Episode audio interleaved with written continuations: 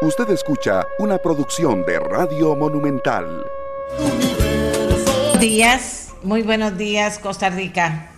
Gracias por acompañarnos un día más en este esfuerzo que hacemos cada mañana por lograr traer voces de los temas más importantes que se está conversando en este país, de los que se está conversando en este país, para poder aportar puntos de vista, sobre todo de personas conocedoras de los diferentes temas. Estamos en eso una vez más esta mañana, eh, con algunas preocupaciones, con algunas preocupaciones. En Costa Rica, la Procuraduría de la Ética Pública se suma al proceso de investigación que realiza la Fiscalía contra Ivonne Acuña. El Directorio Legislativo, máximo órgano administrativo de la Asamblea Legislativa, informó al eh, reglamento interno, reformó, perdón, el reglamento interno de los diputados.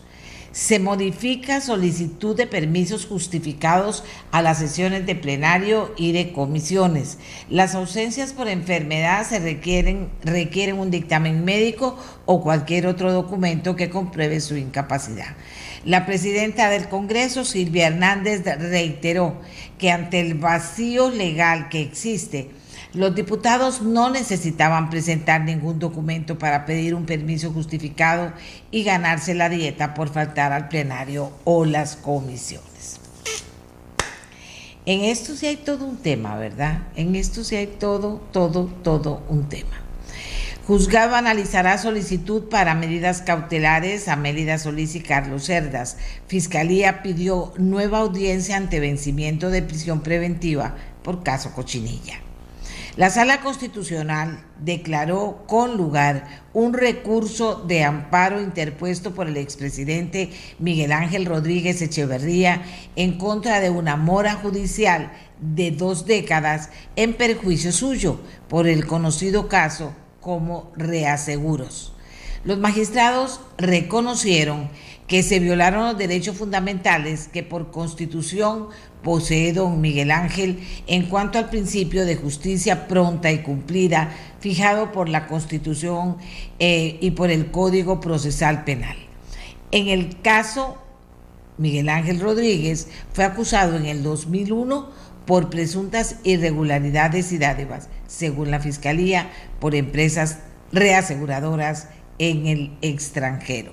2021, estamos 2022 en 2001, estamos en el 2022 y por tanto eh, se declara con lugar este recurso de amparo interpuesto por el expresidente Rodríguez.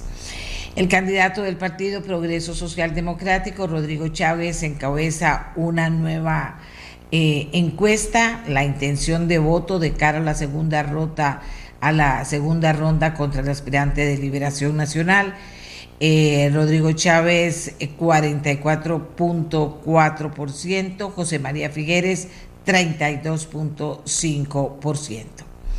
La inflación externa motiva la aplicación de un aumento extraordinario de entre 25 y 100 colones en los peajes de la Ruta 1 para los buses y vehículos pesados.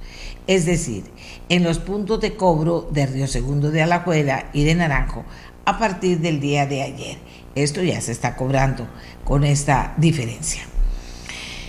En el mundo, Rusia anunció este martes sanciones contra el expresidente Joe Biden y otros importantes dirigentes de Estados Unidos, entre ellos el secretario de Estado Anthony Blinken, en respuesta a las medidas punitivas de Washington contra Moscú debido al conflicto con Ucrania.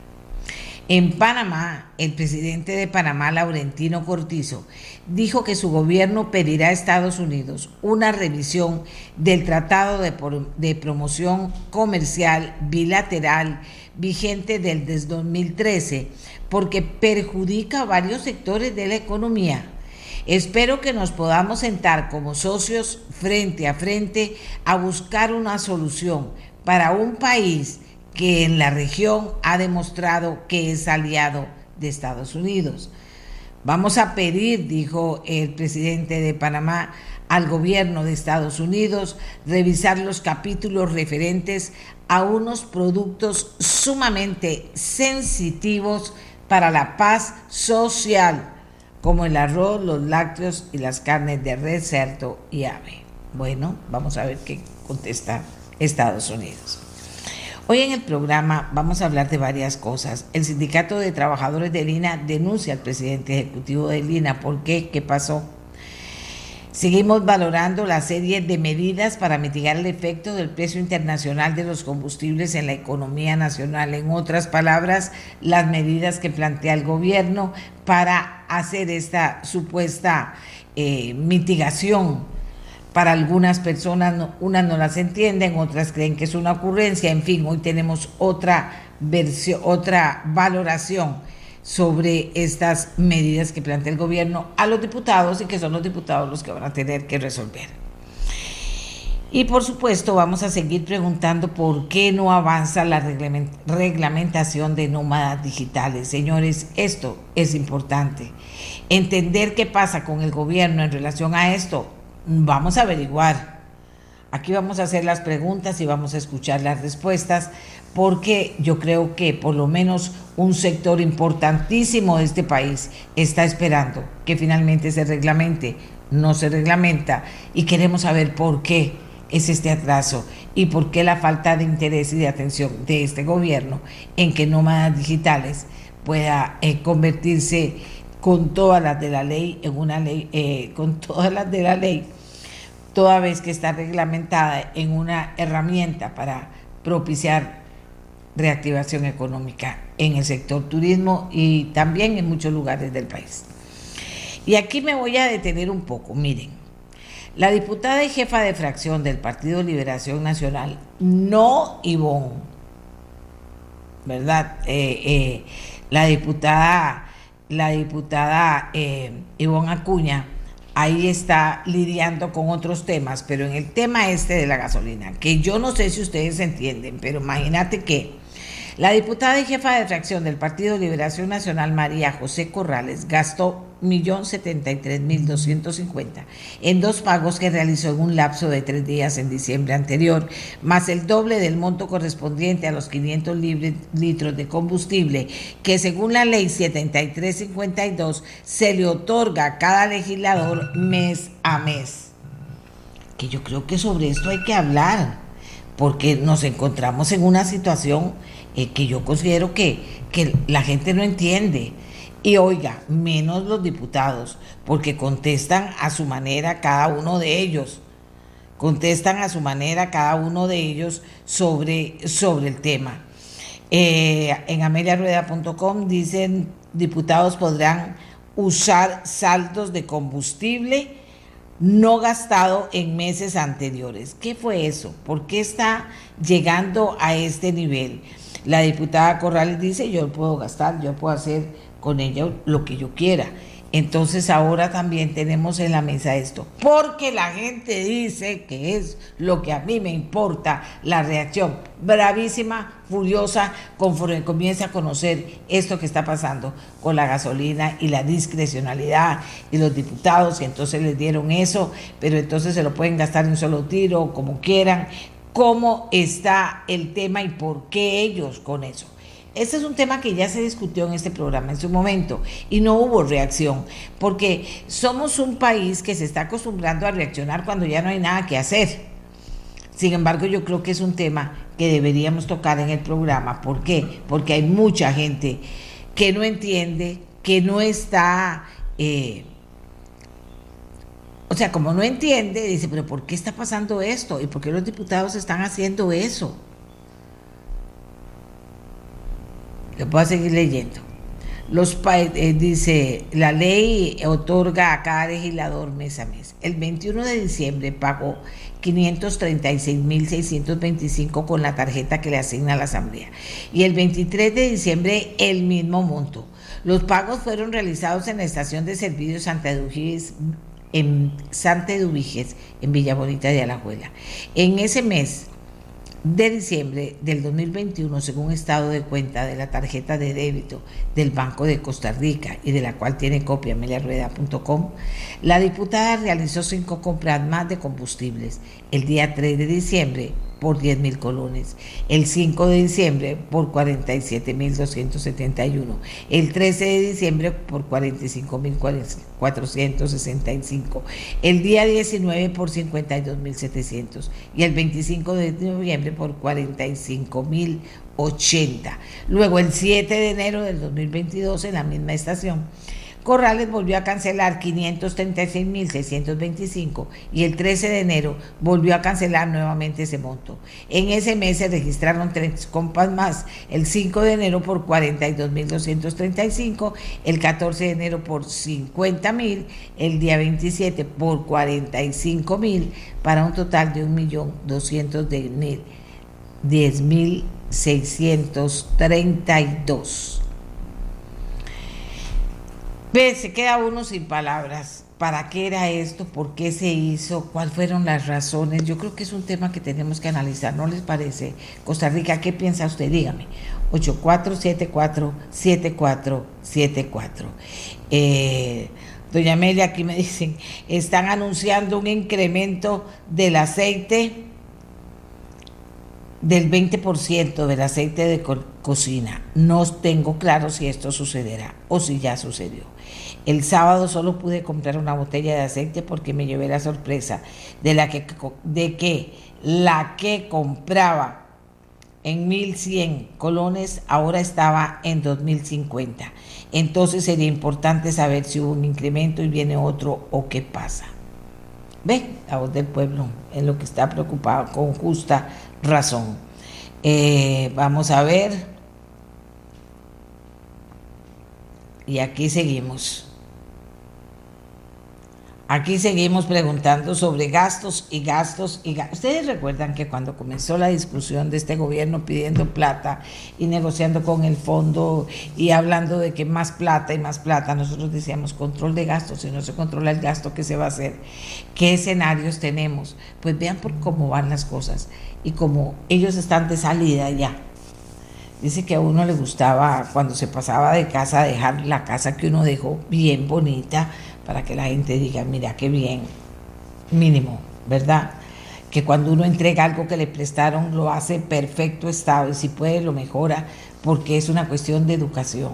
Pues aquí dejamos a como sea, como esté, tratamos de meter otra vez un montón de cosas que no son de recibo y siguen saliendo cosas también como esto de los diputados, que me van a, porque voy a pedir explicaciones, pero que la gente dice, ¿qué pasó? O sea, ¿qué explicación le van a dar? Está como la de, como la, de la serie de medidas que para mitigar el, efecto del precio internacional de los combustibles. Mientras más, más, hablamos de eso, más nos damos cuenta que esto es una ocurrencia. Vamos a ver qué dicen los diputados, porque es capaz que se van a meter semanas de las poquitas que quedan a hablar de un tema que deberían responderlo de una vez y no perder ni siquiera tiempo en eso.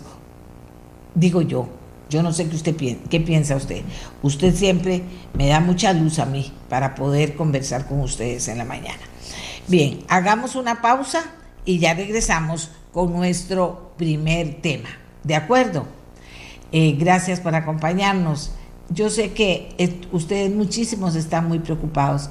Pues claro que va a haber, va a haber un cambio de gobierno. Ojalá que cada quien tome la decisión lo más eh, seriamente posible, lo más profundamente posible, para que por favor este país pueda salir adelante del hueco en que nos han metido ocho años, precisamente por no valorar muy bien por quién íbamos a votar o por quién iban a votar y vean los resultados de la Costa Rica que tenemos hoy. Lo estamos viviendo todos. Hagamos la pausa y ya regresamos.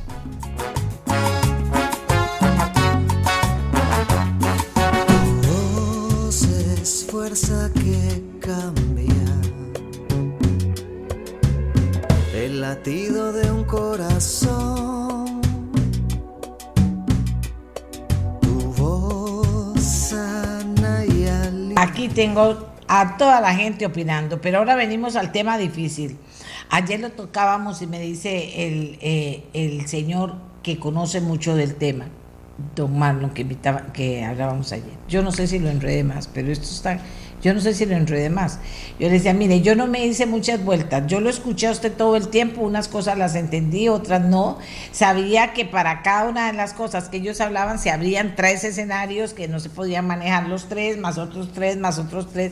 Yo dije, esto mm, me parece que simplemente es una ocurrencia. Y yo lo digo con todo respeto, pero tengo que decirlo. Sin embargo, eh, voy a volver a tocar el tema esta mañana. Porque una vez que el Poder Ejecutivo anuncia una serie de medidas para mitigar el efecto del precio internacional de combustibles en la economía nacional, comienzan las valoraciones de muchos tipos. Aquí la valoración más importante va a ser la de los diputados a quienes los van a poner a, votar y que espero que no voten cosas que no entienden. Y si las entienden, aquí micrófono abierto para que se lo expliquen a los costarricenses.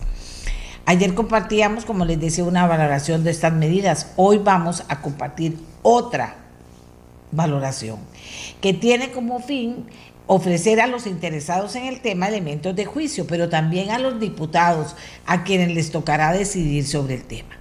William Villalobos tiene 10 años en regulación económica en servicios públicos. Actualmente trabaja para el COR regulatorio, que es una firma especializada y dedicada exclusivamente a la materia regulatoria, con énfasis en electricidad, hidrocarburos, movilidad e hidrógeno. Lo que no se logra explicar en 10 minutos o 15 minutos, vean lo que yo se los digo como comunicadora, no se logra explicar. Porque podemos abrir otra vez una cosa muy enredada que nadie entienda. Y muchas señoras y señores me decían ayer cuando terminé el programa, doña Amelia, es que yo no entendí nada. Es que cómo es eso, es que no entiendo. Si al final lo que yo tendría que entender es si efectivamente nosotros que usamos carro, todos los que trabajamos, porque ahora el presidente salió con otro invento, todos los que trabajamos usamos carro, cómo vamos a enfrentar la situación que a todas luces se nos va a venir encima con aumentos de precios de los combustibles. El ejercicio para don William Villalobos. ¿Qué dice don William? ¿Cómo valora esta serie de medidas que plantea el gobierno? Facilito y clarito, William. Muy buenos días. Muy buenos días, doña Amelia, y muchas gracias eh, por invitarnos a su programa y un saludo a la audiencia. Este tema efectivamente puede plantearse en términos muy complejos, pero el TICO al final lo que necesita es una explicación muy sencilla. Todos tenemos una preocupación de cómo hacemos para que el costo de la gasolina baje y no tenga una afectación tan directa en nuestros bolsillos. El Ejecutivo ayer presentó seis medidas distintas orientadas, bajo su lectura de ellos, a tratar de bajar el impacto en los combustibles. La primera que ellos, que el Ejecutivo plantea es un crédito fiscal temporal hacia los prestatarios de servicios, sobre todo los eh, transportistas del sector, eh, taxistas y autobuses. Pero fíjese, doña Amelia, que esta medida en realidad no va a tener ningún efecto, eh, como lo dijo ayer el señor presidente de la República, hacia las personas que usan bus o usan taxis. ¿Por qué? Porque resulta que este crédito fiscal va a poderse aplicar hasta el periodo fiscal ordinario siguiente, es decir, hasta marzo del el 2023. Y el único supuesto en el cual podría haber un crédito fiscal es partiendo del hecho de que el operador haya tenido utilidades que le obliguen a pagar impuestos sobre la renta. Pero si nos enfrentamos a un escenario de un prestatario de servicio público que en su actividad durante el año fiscal más bien tuvo pérdidas, ese crédito fiscal no lo va a poder aplicar. Y la propuesta del Ejecutivo no dice por ningún lado que ese crédito fiscal, en caso de que en el año siguiente no haya tenido utilidades, lo pueda aplicar en un periodo subsiguiente. Pero además, esta propuesta también implica un peso regulatorio para los operadores del servicio. ¿Por qué? Porque van a tener que llevar un registro en paralelo de todas esas compras de combustibles en las cuales se van a tener que ir aplicando estas reducciones y estos créditos en el pago del impuesto. Y ahí que esta primera medida a nosotros nos parece que presenta de entrada ese problema. La otra medida que propone el Ejecutivo es congelar el impuesto puesto único a los combustibles. Y aquí hay que recordarle a la audiencia que este es uno de los aspectos que más incide en el precio final al consumidor, el impuesto único. Sobre este tema ya existen dos iniciativas de ley en la Asamblea Legislativa. Hay una muy en concreto, que es el expediente 22.914, que de hecho incluso ya goza de una dispensa de trámite y es en el que esperamos las y los diputados avancen rápidamente, porque aquí sí podría verse un efecto eh, más inmediato sobre el precio de los combustibles. Ahora, este proyecto lo que plantea es que eh, se suspendan lo que son los aumentos por eh, variaciones en el precio de referencia internacional. Nosotros creemos que podríamos pensar en una medida un poco más agresiva y que sí podría tener un impacto más directo, como podría ser una suspensión directa del impuesto único por un periodo más corto, unos tres meses, porque recordemos lo siguiente, las fijaciones tarifarias del precio de los combustibles que hace la ARECEP tienen un retraso de un mes. Entonces, el aumento que recién acabamos de ver que la ARECEP aprobó en realidad responde a un contexto de hace un mes atrás. Ya ayer y antier hemos estado viendo variaciones en el precio de referencia internacional del Brent hacia la baja en precios que ayer cerró en 98,6 eh, dólares el barril y entonces aquí hay que tener cuidado en qué tipo de medida vamos a hacer considerando que ya estamos viendo señales de precio internacional que podrían cambiar el entorno. Yo pienso que si lo que queremos es ayudarle a las y los costarricenses, pues una aplicación más inmediata, más agresiva, podría darse a nivel del impuesto único. Lo que nos preocupa desde la óptica regulatoria es que el Ejecutivo comete un error en invadir competencias que son propias de la ARC. ¿Por qué digo esto? Porque la propuesta del, del gobierno plantea tres medidas que tienen una incidencia directa en las labores de la ARC. Lo primero es que vía un decreto le está planteando a la ARECEP que los precios eh, para el cómputo de estas fijaciones eh, tarifarias tienen que considerar los precios de importación que paga Recope, ¿verdad?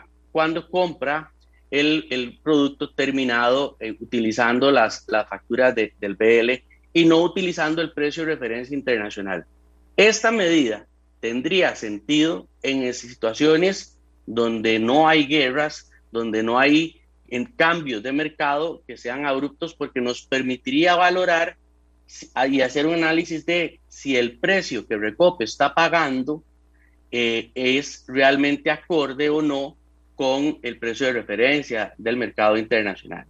En este contexto en donde el precio de referencia de los mercados y lo que Recope está pagando efectivamente están prácticamente sincrónicos, esta medida no va a tener ningún impacto hacia el usuario en la fijación tarifaria. La otra medida, que es la cuarta que plantea el Ejecutivo, tiene que ver con reducir en un 80% el rédito para el desarrollo. Y lo explico en sencillo para que la gente nos entienda. En materia de servicios públicos, el que sea, el rédito para el desarrollo es un rédito que le permite al prestatario del servicio reinvertir esa ganada, esa utilidad en la misma prestación del servicio para asegurar la continuidad y la calidad en la prestación del servicio. Si nosotros a un operador de un servicio público, el que sea, en este caso Recope, le reducimos en un 80% el rédito para el desarrollo, la gran pregunta que todos desde la lectura regulatoria nos hacemos, ¿y cómo va a ser en este caso Recope como prestatario de un servicio público para asegurar inversiones y la atención del crecimiento de la demanda y eh, los procesos de calidad, continuidad y seguridad energética en la prestación de un servicio público que es básico para el país para asegurar el, eh, la seguridad energética. Y esto me lleva a la tercer, eh, al tercer punto en este aspecto tarifario que plantea el Ejecutivo, que tiene que ver con una reducción del margen de comercialización del combustible en un 25% para lo que es la venta y el transporte del combustible. Y aquí el Ejecutivo me parece que induce error a la población por lo siguiente. Estos márgenes de ganancia no son márgenes de utilidad como el que puede eh, determinar eh, una persona que tiene una ferretería y decide cuánto quiere ganarle a la venta de un martillo. Este margen de ganancia también es un precio tarifado, lo fija la ARECEP. Las estaciones de servicio, las gasolineras, como típicamente lo conocemos, no son las que deciden qué margen de comercialización van a percibir.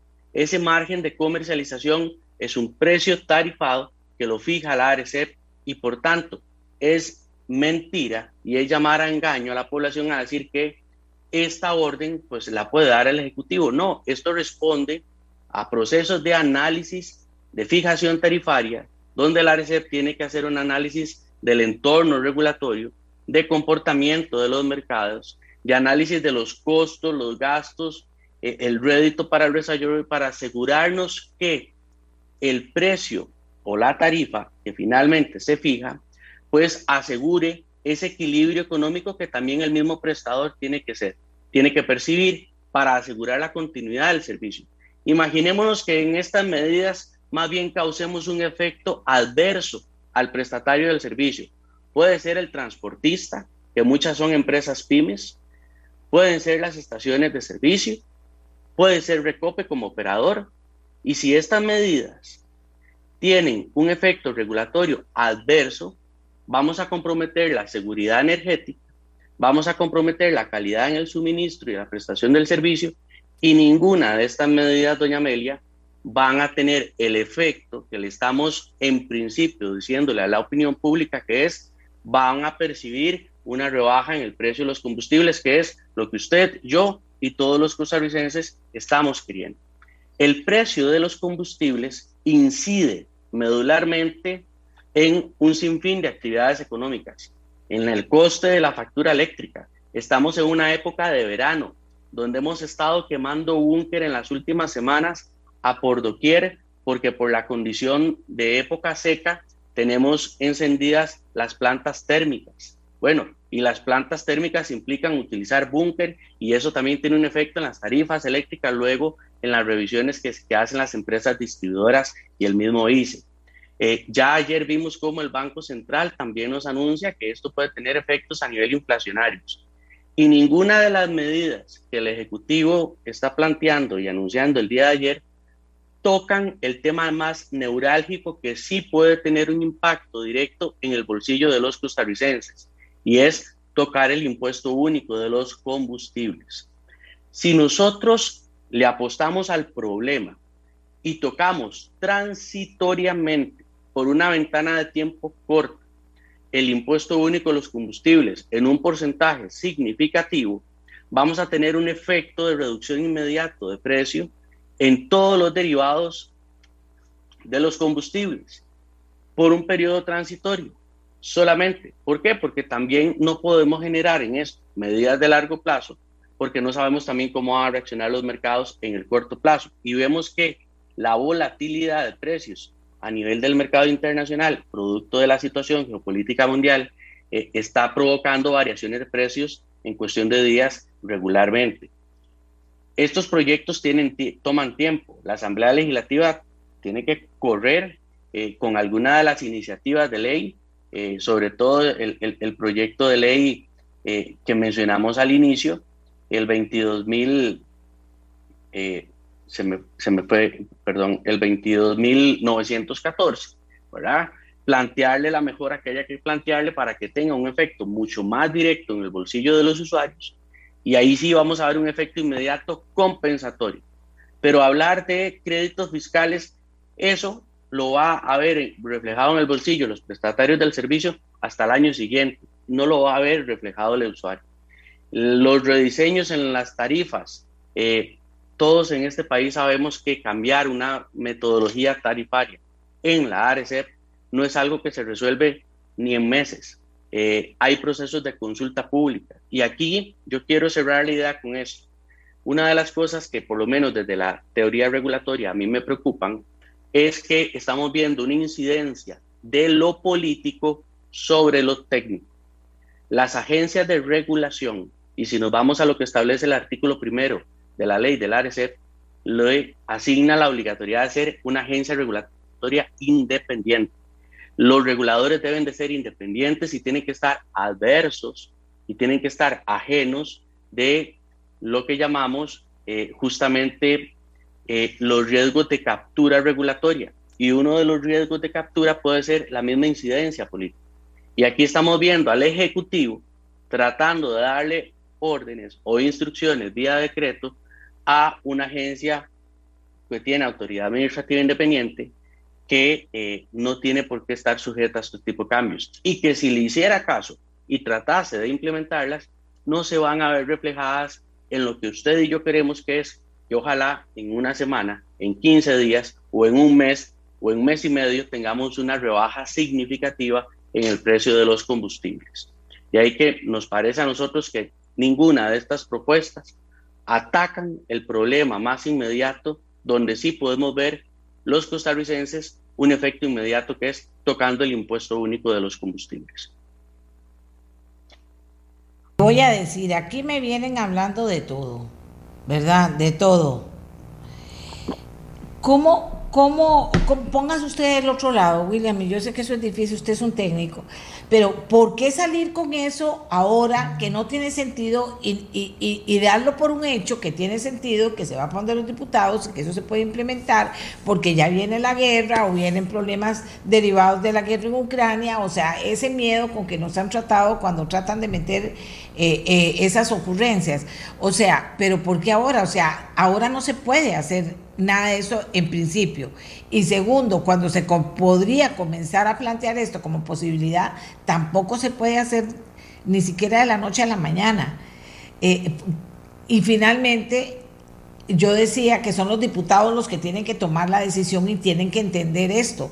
Pero, pero usted desde afuera, ¿cómo lo ve? Yo creo que, que, que hay una intención genuina de buscar una solución al problema y, que no nos afecte. Lo que pasa es que eh, de buenas intenciones, decía mi abuelita, está empedrado el camino a los inviernos. Eh, y en esto tiene que ser un, también un poco realista de qué cosas sí se pueden hacer. Los diputados tienen la posibilidad, ya hay un expediente dispensado de trámite, y ahí sí los diputados podrían hacerle un ajuste al expediente 22.914 para que ese impacto en el impuesto único de los combustibles sí tenga un efecto de corto plazo, en lo inmediato, pero sobre todo compensatorio hacia el usuario.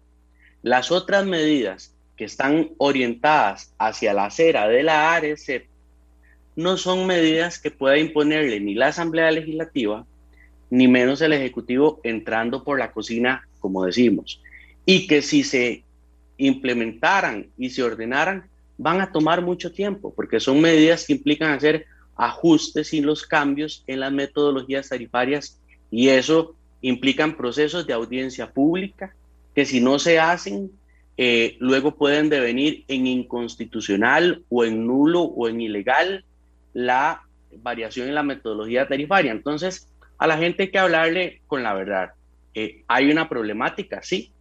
Hay un interés del Ejecutivo y de un montón de actores políticos de ver cómo mitigamos este impacto eh, en la economía nacional, sí, pero hagámoslo tocando lo que es más fácil y más inmediato. Y en este caso, lo más inmediato y fácil y rápido a tocar es el impuesto único de los combustibles, en el cual ya hay un expediente presentado en la Asamblea Legislativa, ya hay una dispensa de trámite, y en esa dispensa de trámite, como el plenario legislativo se constituye en comisión, se le puede hacer el ajuste necesario para que tal y como está planteado hoy, que en realidad tiene un, impacto no tan significativo, si apostamos por una suspensión transitoria de dos, tres meses del impuesto o en un porcentaje significativo de la reducción de ese impuesto por un periodo corto, vamos a tener un efecto muy inmediato en los bolsillos. El resto de, medidas son medidas que son aplicables, que se pueden poner en la mesa, que se tienen que discutir con la ARECEP ciertamente, pero bajo escenarios en donde no hay una situación apremiante y extraordinaria como la que ahorita está viviendo el mercado. Por ejemplo, que en la metodología, en un cambio en la metodología, eh, Recope sus compras eh, se, le, se, le, utilicen considerando no el precio de referencia internacional, sino el precio pagado realmente por esa importación, es una buena medida, pero un escenario normal, no en el escenario actual en donde el precio de referencia y lo que está pagando es prácticamente homólogo y entonces no hay mayor gane que se vea reflejado hacia la justa. Entonces, eh, eh, desde afuera, respondiendo a su pregunta, creo que hay una buena intención. Lo que pasa es que sí hay que poner las opciones en la justa dimensión que es y no decirle al usuario, mire, usted va a ver reflejado una disminución entre 80 y 90 colones en el uso de los autobuses, porque no es cierto. Así, no se va a ver reflejado eh, eso en el precio final hacia el usuario, hacia el consumidor, ni en el costo por litro de gasolina cada vez que vamos a la estación de servicio a llenar nuestro tanque eh, en el vehículo. Vea lo que dicen las personas. Eh, bueno, este no lo voy a poner porque está muy duro, ¿verdad? Eh, dice, también estuvo la recomendación de la RECEP donde, donde no propone ningún cambio estructural en la fijación de precios, recomendó sin valoraciones de la realidad, recomendó ahorrar en el uso de combustibles, pero no. ¿Pero en qué cabeza? Dice aquí. Me parece ya que la RECEP en regulación de precios no funciona y se alinea al gobierno. Parece que es puro pura postureo, creo que es posición lo que dice el reflejar acciones en favor de la población cuando no es así. Para mí es pura escenificación del gobierno, con ideología incluida. ¿Qué es eso de que los más pudientes podrán seguir pagando precios altos? Si la sacó el estadio, presidente, pero así el estadio. Dice aquí otra persona, doña Amelia, se gobierna para todos por igual. No hay para mí un interés genuino me parece que el, analista lo ha dicho con claridad. Dice otra persona, resulta inexplicable. Vamos a ver. Aquí. Debería fluctuar inversamente el impuesto tal como fluctúa el precio internacional. Si aumenta en 0.5, se deduzca el impuesto actual en 0.5. Aquí dice otra persona, ¿por qué no se transforma parte de los impuestos de los combustibles a impuestos IVA para que los que producen con combustible lo puedan incorporar? Dice, el impuesto al combustible, le estoy poniendo un montón de las cosas que nos están diciendo para que tal vez usted nos pueda hacer un cierre, porque ya el tema se acabó aquí. El impuesto a los combustibles de fijo es un porcentaje del precio del combustible. Se podría fijar el porcentaje para que el monto absoluto que le llega al gobierno sea mayor porque el precio es más alto, pregunta otra persona. Eh, bueno, los que están indignados y bravos por esto, porque de verdad que esto al final eh, no solamente lo que el gobierno plantea tiene muchísimos escenarios, sino que también plantea otra serie de cosas, ya que tienen que ver, como decía aquí una de las personas, con el tema puramente ideológico, que lo que yo decía ayer al final es que aquí había un montón de cosas dando vuelta, pero no había como un, un norte claro para caminar de verdad si se quieren hacer las cosas. Es como un poco decir, yo voy a ayudar en esto, y aquí va esto y esto, mientras más oímos hablar de eso, vemos que ni siquiera se puede hacer, mucho menos todavía. Entonces, don William, ¿qué le decimos a toda esta gente que quiere aportar, que está preocupado? Y esto sin entrar ya en discusiones, digamos, más finas que podríamos entrar, de por qué plantear, esto se puede hacer si de lo que yo entiendo, esto no se puede hacer ni mucho menos todavía, ni para impactar lo que necesitamos, y es que el precio de los combustibles baje para todos los costarricenses, para todas las empresas. Sí, hubo una persona que mencionó el tema del IVA y me parece que es importante mencionar lo siguiente. Eh, a nivel del transporte y de comercialización eh, por parte de las estaciones de servicio, esas, esos actores de la cadena de valor en, ese, en esa etapa sí pagan IVA. Eh, tampoco vemos ninguna propuesta del Ejecutivo de, por lo menos, suspender la aplicación del pago de IVA también transitoriamente en esa cadena, que bien pudo también haber tenido un impacto importante eh, en el precio final eh, y ayudar también a la dinamización de esos sectores. me parece que este es un tema que no es menor, implica un debate por demás técnico, por demás reposado, no puede ser una discusión eh, que se tome en función de eh, dar soluciones eh, que ante la opinión pública se vean bonitas, pero que en su aplicación técnica son inviables. creo que en el tema de la reformulación del impuesto único de los combustibles, ya hay en la corriente legislativa algunos proyectos de ley que apuntan a modificar ese esquema con esas fluctuaciones que también mencionaba uno de, los, de las personas que hizo un comentario eh, de los que usted leyó. Y me parece que ese es el debate más inmediato que tenemos que tener. ¿Por qué? Porque de lo contrario vamos a seguir viendo una, una afectación directa en otras actividades, como las tarifas eléctricas, que es algo que a todos nos preocupa de sobremanera eh, y que también quiero cerrar con esta idea. Nosotros tenemos que entender que la regulación y el rol de una agencia regulatoria incide diametralmente en la competitividad país. El rol de las agencias regulatorias no puede seguir siendo solamente atender procesos de, fiscal, de, definición de precios y de tarifas, sino que tienen que ya tirar la luz larga y pensar cómo las decisiones regulatorias pueden contribuir o pueden frenar el desarrollo del dinamismo del país.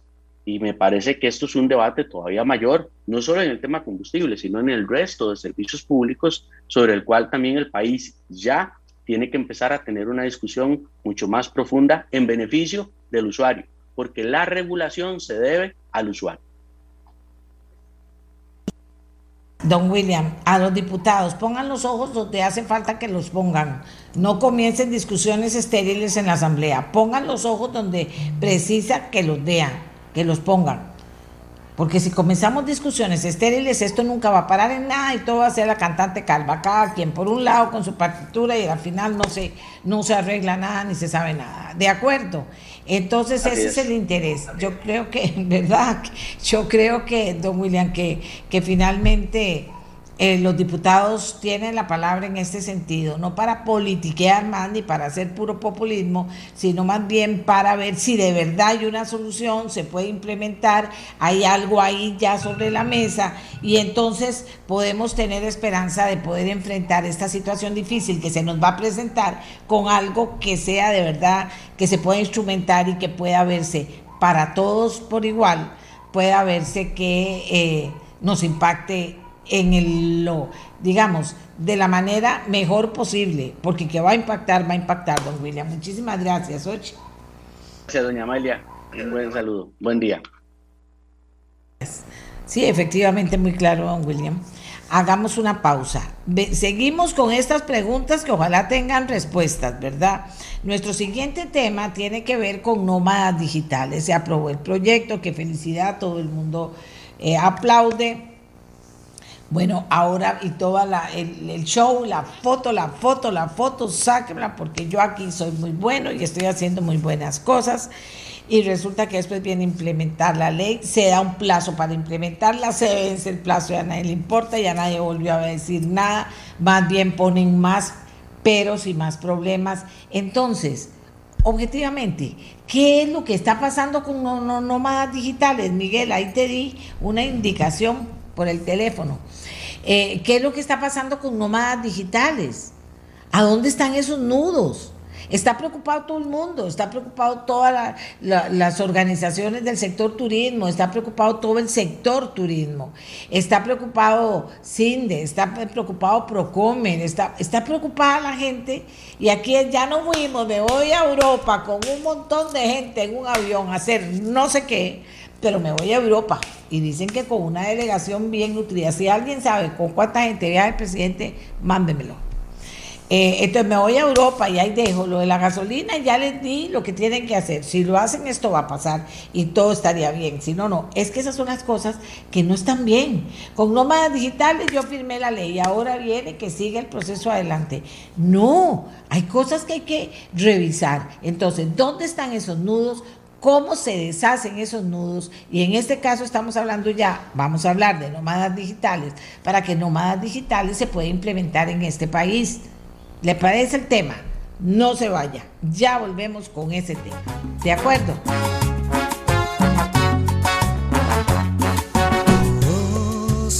Amigas, ya en ameliarueda.com le estamos informando a ustedes eh, del momento en que el presidente de Ucrania recibe una ovación de pie en el Congreso de Estados Unidos.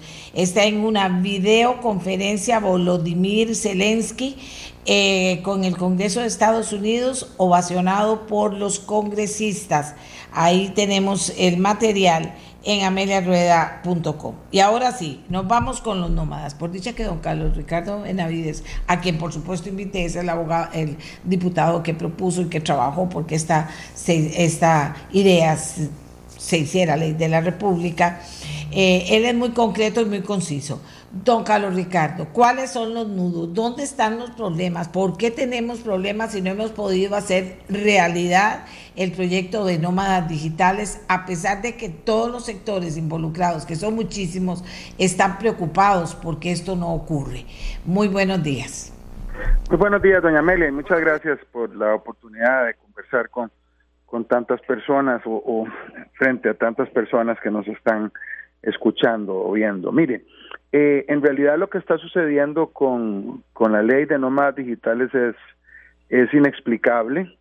Eh, no se está aprovechando el país de esta nueva legislación simplemente porque falta de emitir un reglamento que la misma ley obliga al gobierno a emitir, un reglamento que básicamente está conformado por eh, decisiones de la Dirección de Migración y de algunos otros eh, eh, autoridades que, que también deben de firmarlo, el caso del Ministerio o Ministro de Turismo, el Ministro de Seguridad, que es el titular que representa a migración en este, en este caso, que es una dependencia de gobernación.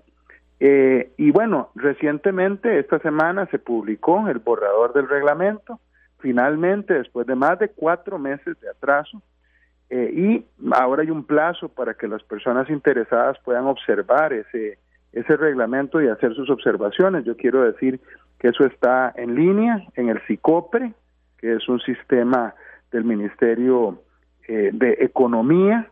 Eh, eso está en línea y lo digo para que si algunas personas están interesadas en entrar a ver ese borrador, ya está en consulta pública. Ese borrador realmente a mí me ha dejado sorprendido y profundamente preocupado, doña Amelia. Sencillamente lo que pretende ese ese intento del gobierno de reglamento es que no vengan los nómadas digitales. Establece requisitos de difícil o de imposible cumplimiento e imposible con seguridad en el corto plazo.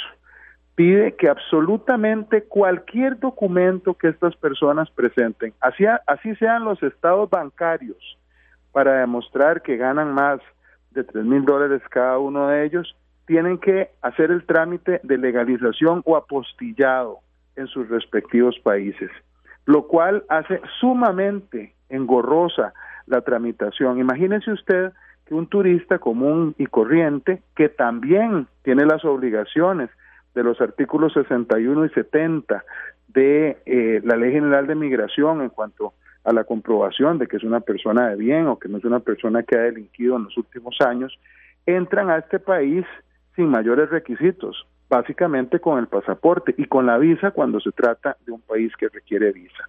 Muchas otras categorías de estancia, eh, entre las que se encuentra eh, el nómada digital, muchas otras entran al país y presentar certificados de antecedentes penales apostillados o certificaciones de nacimiento apostilladas con solo que ingresen por menos de seis meses o pidan la visa por menos de seis meses.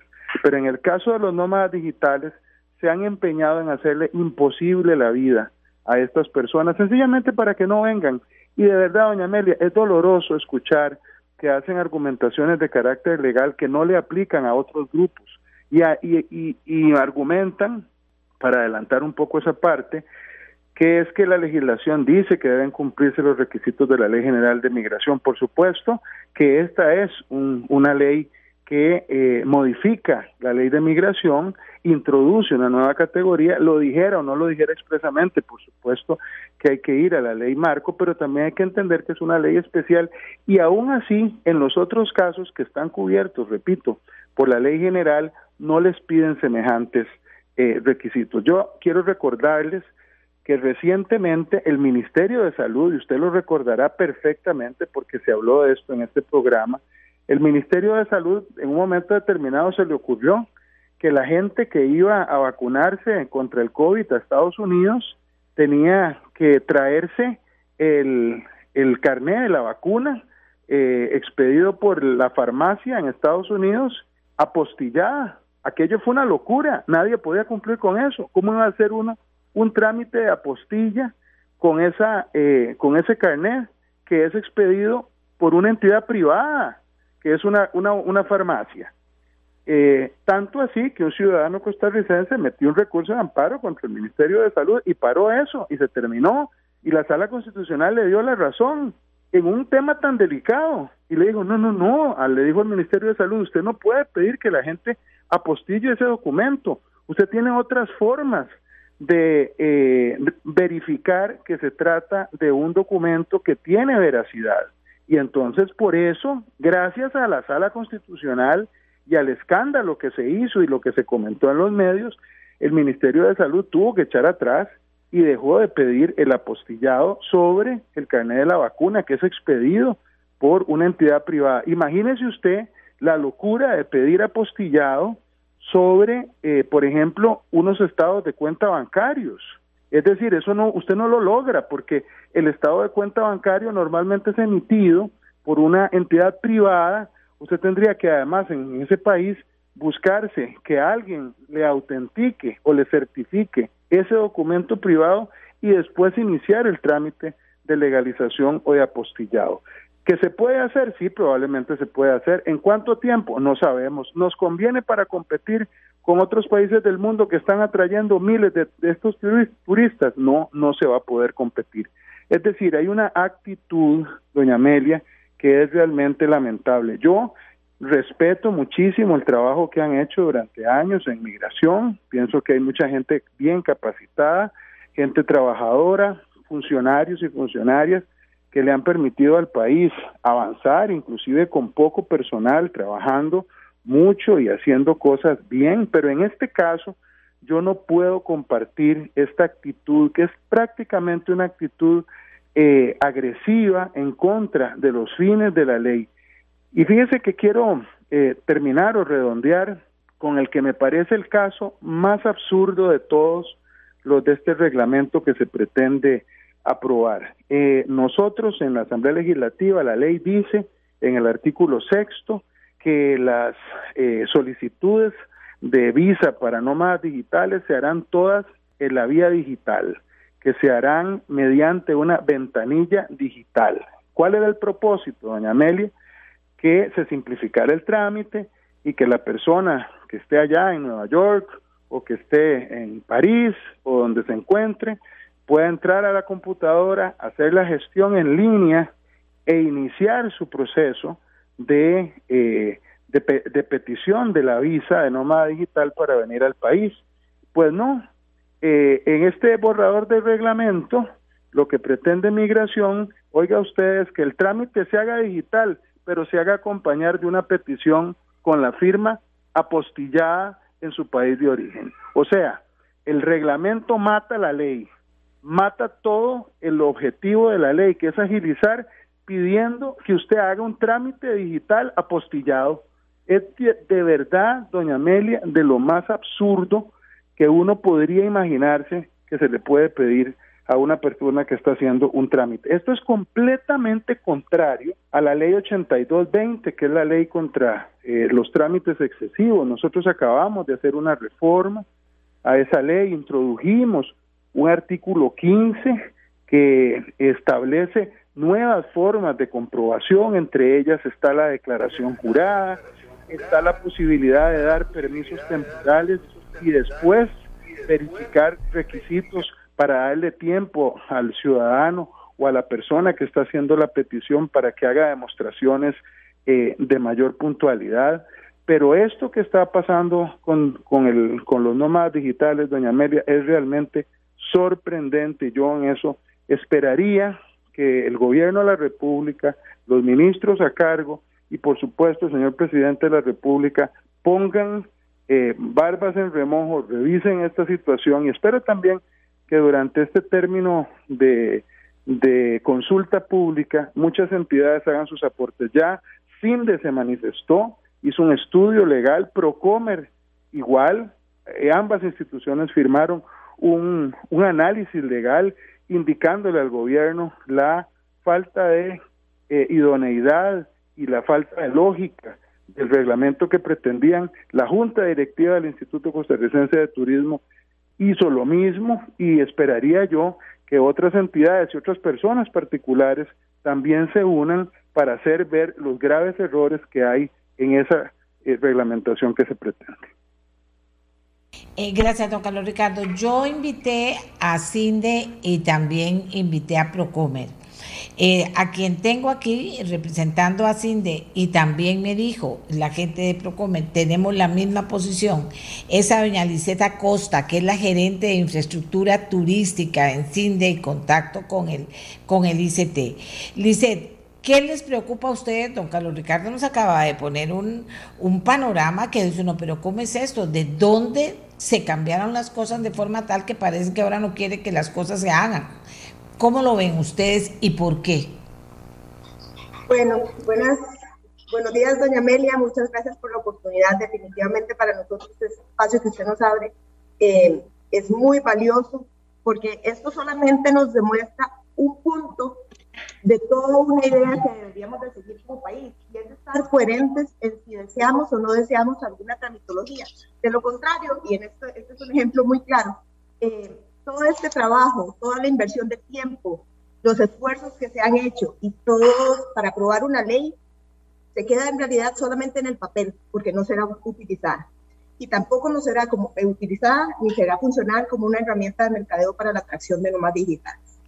Eh, nosotros estamos muy preocupados por varios puntos en el reglamento, pero tengo que decir que más allá que, que puntos en el reglamento como tal, estamos preocupados porque esto incide en la inversión en general hacia el país. Este es un mercado muy interesante para, para nosotros, es un mercado muy coherente con el mensaje y la imagen que tiene Costa Rica como país. Es un mercado, son personas, al final llamémoslo así, son personas que quieren venir a este país a dejar sus ingresos durante cierto periodo de tiempo porque valoran lo que es Costa Rica, porque valoran la riqueza que tenemos y el liderazgo que hemos tenido por décadas en muchos temas y que deberíamos de seguir manteniendo, lo valoran y quieren interactuar con esas comunidades. Solo quieren venir al país a dejar la inversión o a dejar el ingreso que tienen, que reciben en otro lugar para nuestra economía y que por lo tanto nos ayuda a lograr el fin máximo que, que es para nosotros posible, que es la generación de empleo de calidad para países. ¿Cómo vamos a dejar de desperdiciar esa oportunidad que de por sí ya se está dando. Lo que pasa es que lo único que queremos es agilizárselos el proceso que ya por sí hacen, porque ya estamos en el mapa y estamos en el mercado de los nómadas digitales.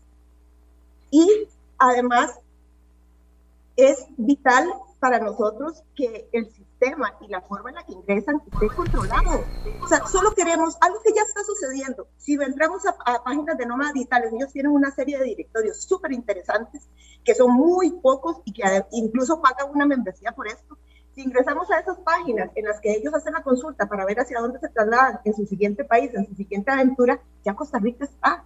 Tenemos tres, cuatro zonas súper destacadas ya un Santa Teresa, un Nosara, etcétera, vienen, ya vienen y se quedan, pero que tienen que estar saliendo cada tres meses, el proceso es complejo, los hace posponer venir a Costa Rica y entonces ir a otros países competidores que ya han hecho todo de manera digital y mucho más eh, sencillo. Entonces, no tiene sentido que estemos tratando de establecer incluso dobles controles, porque ya la ley de migración establece controles para el ingreso de extranjeros al país y con esto de nómadas digitales solo estamos como de alguna manera queriendo evitar que vengan. Eh, por lo menos como está el borrador de la ley hoy en día. Por ejemplo, para una visa de larga estancia se pide, si no me equivoco, son tres, tres años de antecedentes eh, penales de los últimos países en los que hayan vivido. En este estamos pidiendo 10, al menos en el borrador, así está. 10 años, un nómada digital, precisamente eso es lo que lo define, vive en un país quizás un año, se tiene que ir a 10 países hacia atrás a buscar antecedentes penales y además de eso apostillarlo. No, no, no, tiene, no tiene mucho, mucho sentido. Entonces, desde nuestro punto de vista, lo principal es que debemos de ser coherentes con lo que se busca como objetivo. Y no es que no exista ningún control, insisto, se está dando. Ya hoy en día vienen, vienen y tienen que estar saliendo cada tres meses. Queremos que ese, ese dinero que gastan, porque tienen que estar saliendo y cruzando la frontera, se quede aquí, porque esto me lo ha dicho, me lo han dicho los extranjeros directos, los nómadas digitales, dicen, no entiendo, ¿por qué tengo que ir a gastar en un pasaje para salir cada tres meses? Y yo, si me dicen que pago un impuesto cada tres meses, yo pago un impuesto adicional cada tres meses por el mismo valor, pero no me quiero estar moviendo. ¿Por qué no simplemente simplificamos lo que quieren dejar de riqueza hacia el país? Y bueno, eso es solamente, eso es una ley que creo que nos está abriendo la puerta para ver que toda esta tramitología nos está entrabando, no solo para nómadas digitales, sino para otras inversiones eh, que por supuesto se van a generar cuando este mercado va creciendo. Eso requiere infraestructura turística muy distinta a los hoteles tradicionales. Eh, requiere una serie de servicios locales porque estos extranjeros no vienen solamente como los turistas tradicionales a ir a algunos tours y eso no, vienen a generar empleos en comunidades pequeñas, a interactuar con el dueño de la pulpería, a interactuar con el señor de los copos, a hacerse amigo de estos, enriquecernos como cultura. Entonces, ¿por qué estamos evitando siempre? Eh, realmente esa, esa, es nuestra preocupación. Y la oportunidad que nos brinda el MAKE de la consulta pública nos permite acercarnos para buscar más allá de un tema regulatorio o legislativo, eh, enfocarnos en lo que es factible y en la practicidad del tema Insisto, nada de esto va a hacer que, se, que no haya controles, ya los controles existen, solamente queremos poder tener un control y facilitar y hacernos, darle la bienvenida a este mercado. Eso, eso en términos generales es nuestra preocupación y por supuesto estaremos dispuestos para apoyar en, todo, en toda la formación del reglamento. Eh, hay una serie de análisis ya más detallados, como usted bien menciona, que presentamos a nivel de, de regulación y comparado con otros países como bien decía don Carlos Ricardo, es cuestión de entrar a un link. Hoy en día eso es lo más normal y diría que hasta afortunadamente la pandemia nos ha traído esa, ese acelere en este tipo de, trámites a nivel de digital.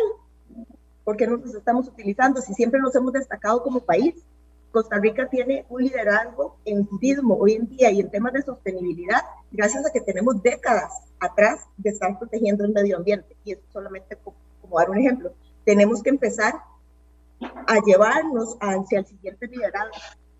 De alguna manera les llamo yo un turismo 4.0, porque tenemos una calidad de talento en el país que puede interactuar con este mercado, aplicarlo al tema de las normas digitales, pero que además ese talento está haciendo que se desarrolle una serie de proyectos súper interesantes que lleva el turismo a otro nivel, porque ya la sostenibilidad que Costa Rica lideró eh, por mucho tiempo es una base para los países. Ya cuando yo hablo de turismo y empezamos a hablar de sostenibilidad, es la base, o sea, si no existe, y sostenibilidad sobre todo lo enfocan desde el punto de vista medioambiental, pero nosotros tenemos la sostenibilidad vista de manera integral, económica, social y ambiental, la tenemos ya cubierta, tenemos que llevarnos al siguiente nivel y la única forma es buscar modernizarnos y buscar innovación. Y aquí vuelvo al tema de los proyectos.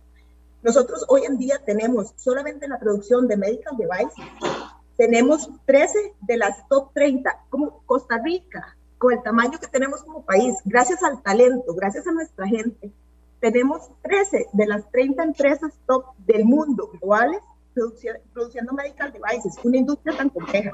Y esto pareciera no tener relación, pero en realidad nos lleva a ese turismo 4.0, porque estamos desarrollando una serie de proyectos interesados en establecerse en el país y vincular ese talento y esa riqueza que ya tenemos como Light Center Hub como país y generar otro tipo de turismo, un turismo que va a traer innovación, un, un turismo que va a traer salud, bienestar y que interactúa con el país y lo enriquece en ámbitos más allá de lo que hoy en día es un turista que viene y hace tours y que convive con el, con el país.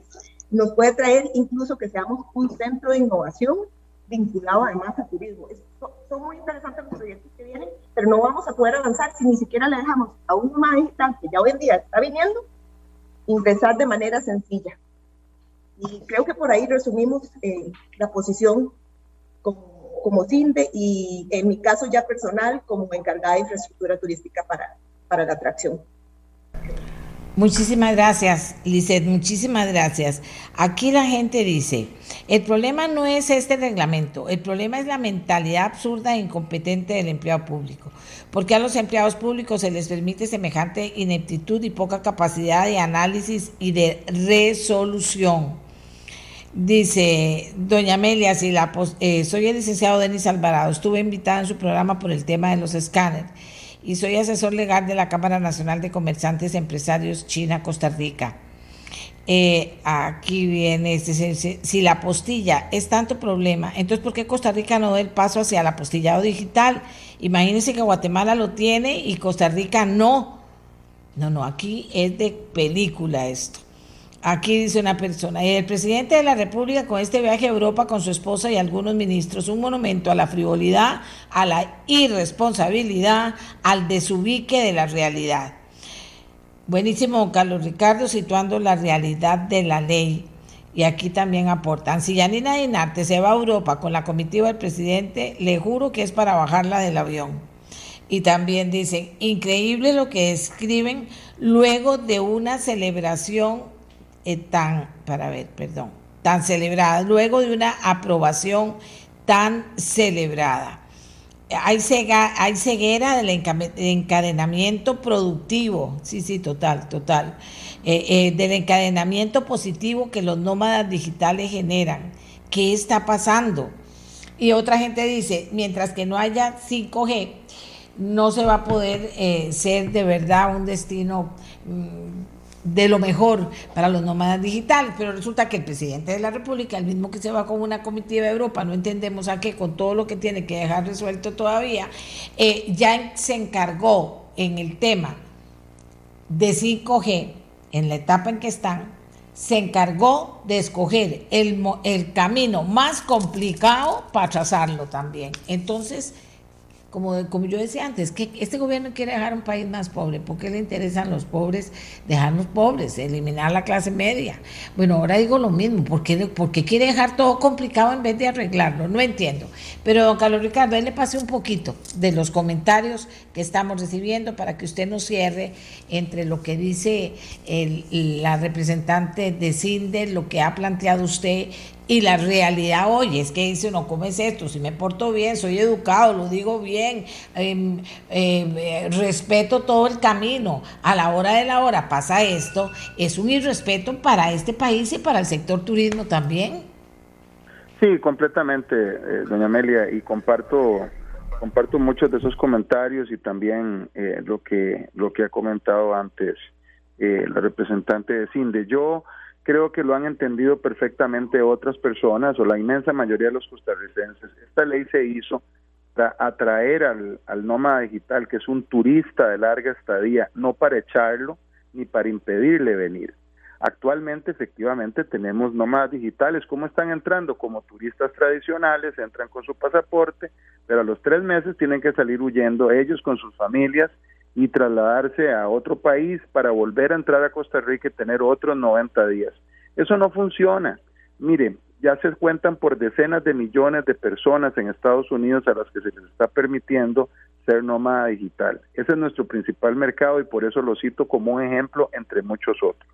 Esas personas necesitan poder planificar su vida, venir a Costa Rica por seis meses o por ocho meses con su familia, hacer aquí vacación de larga estadía y de vez en cuando o en algunas veces al día conectarse por internet para verificar sus obligaciones con las empresas para las que trabajan allá en Estados Unidos, allá donde reciben su salario, fuera del país, hacerlo desde la comodidad de una playa, de una finca, de la montaña, cerca del volcán, dejando plata en Costa Rica, eso es un lujo que un país con las problemas socioeconómicos de Costa Rica no se puede permitir y nos lo estamos permitiendo sencillamente porque no queremos entender los objetivos de una ley y traducirlos a un reglamento más simple, más sencillo, con los instrumentos digitales y con la verificación más eficiente, que no sea engorrosa y sea cara. Eso es lo que correspondería a un gobierno y a entidades que realmente quieren ayudar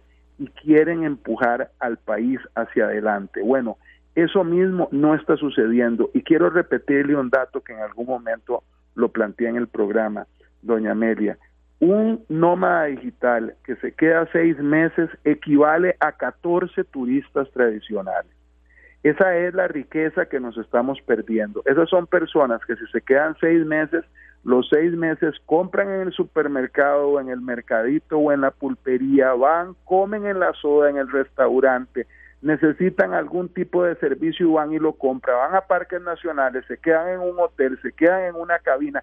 Hablando de cabinas, me ha llamado gente esta semana diciéndome, mire, nosotros hemos tenido aquí nómadas digitales que se nos van sencillamente porque no tienen esta visa especial. ¿Qué es lo que está pasando? Estábamos ampliando las cabinas, estábamos haciendo más inversión.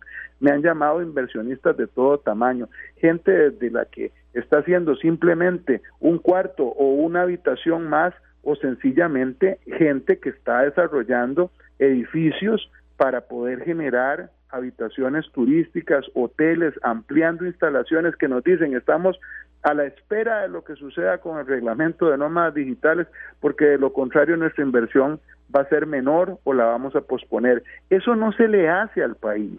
El país necesita que se le trate con consideración y cariño, pensando en lo que usted decía antes, doña Amelia, en la gente más pobre, en la gente que no tiene oportunidades, en la gente que no tiene trabajo y también muchas otras que ya tienen trabajo o que viven eh, o sobreviven, pero que quieren escalar y tener mejores oportunidades de vida en nuestro país. Y sencillamente no las dejamos por temas de carácter burocrático y por falta de tomar decisiones bien orientadas, suficiente y técnicamente bien alimentadas escuchar los criterios de otros y no nada más de dos o tres funcionarios que quizás eh, le han declarado la guerra a una legislación.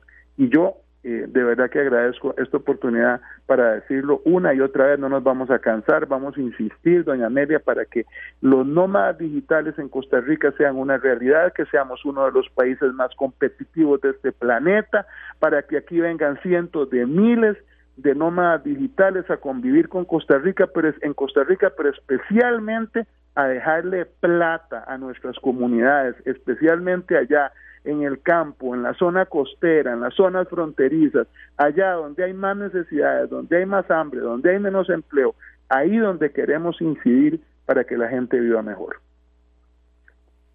Bueno, aquí siguen los comentarios. Mire qué importante este, importante el tema de nómada digital. Recuerde, con aspecto habilitador es que haya una conexión de banda ancha a disposición de las personas que vengan al país.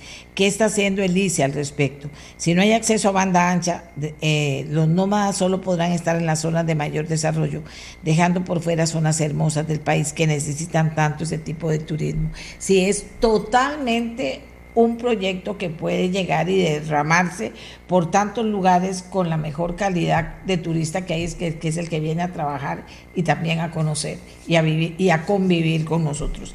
De ahí, don Carlos Ricardo, yo creo que ya Costa Rica lo tiene, lo tiene claro eh, el presidente no lo tiene claro, obviamente lo, eh, no hay margen de acción porque aquí es así, el presidente no lo tiene claro, tampoco el ICT puede hacer mucho y el ministro, el ministro de Turismo menos, pero debería ser una cuestión de conciencia. Costa Rica necesita esto y ellos dejarlo listo antes de irse para que no entre gente nueva y diga, no, tengo que comenzar a revisar todo eso y partir de cero otra vez para atrasarlo no entendemos cuál puede ser el interés. Si sumamos y sumamos y solo nos dan cosas positivas, números grandes e importantes, don Carlos Ricardo.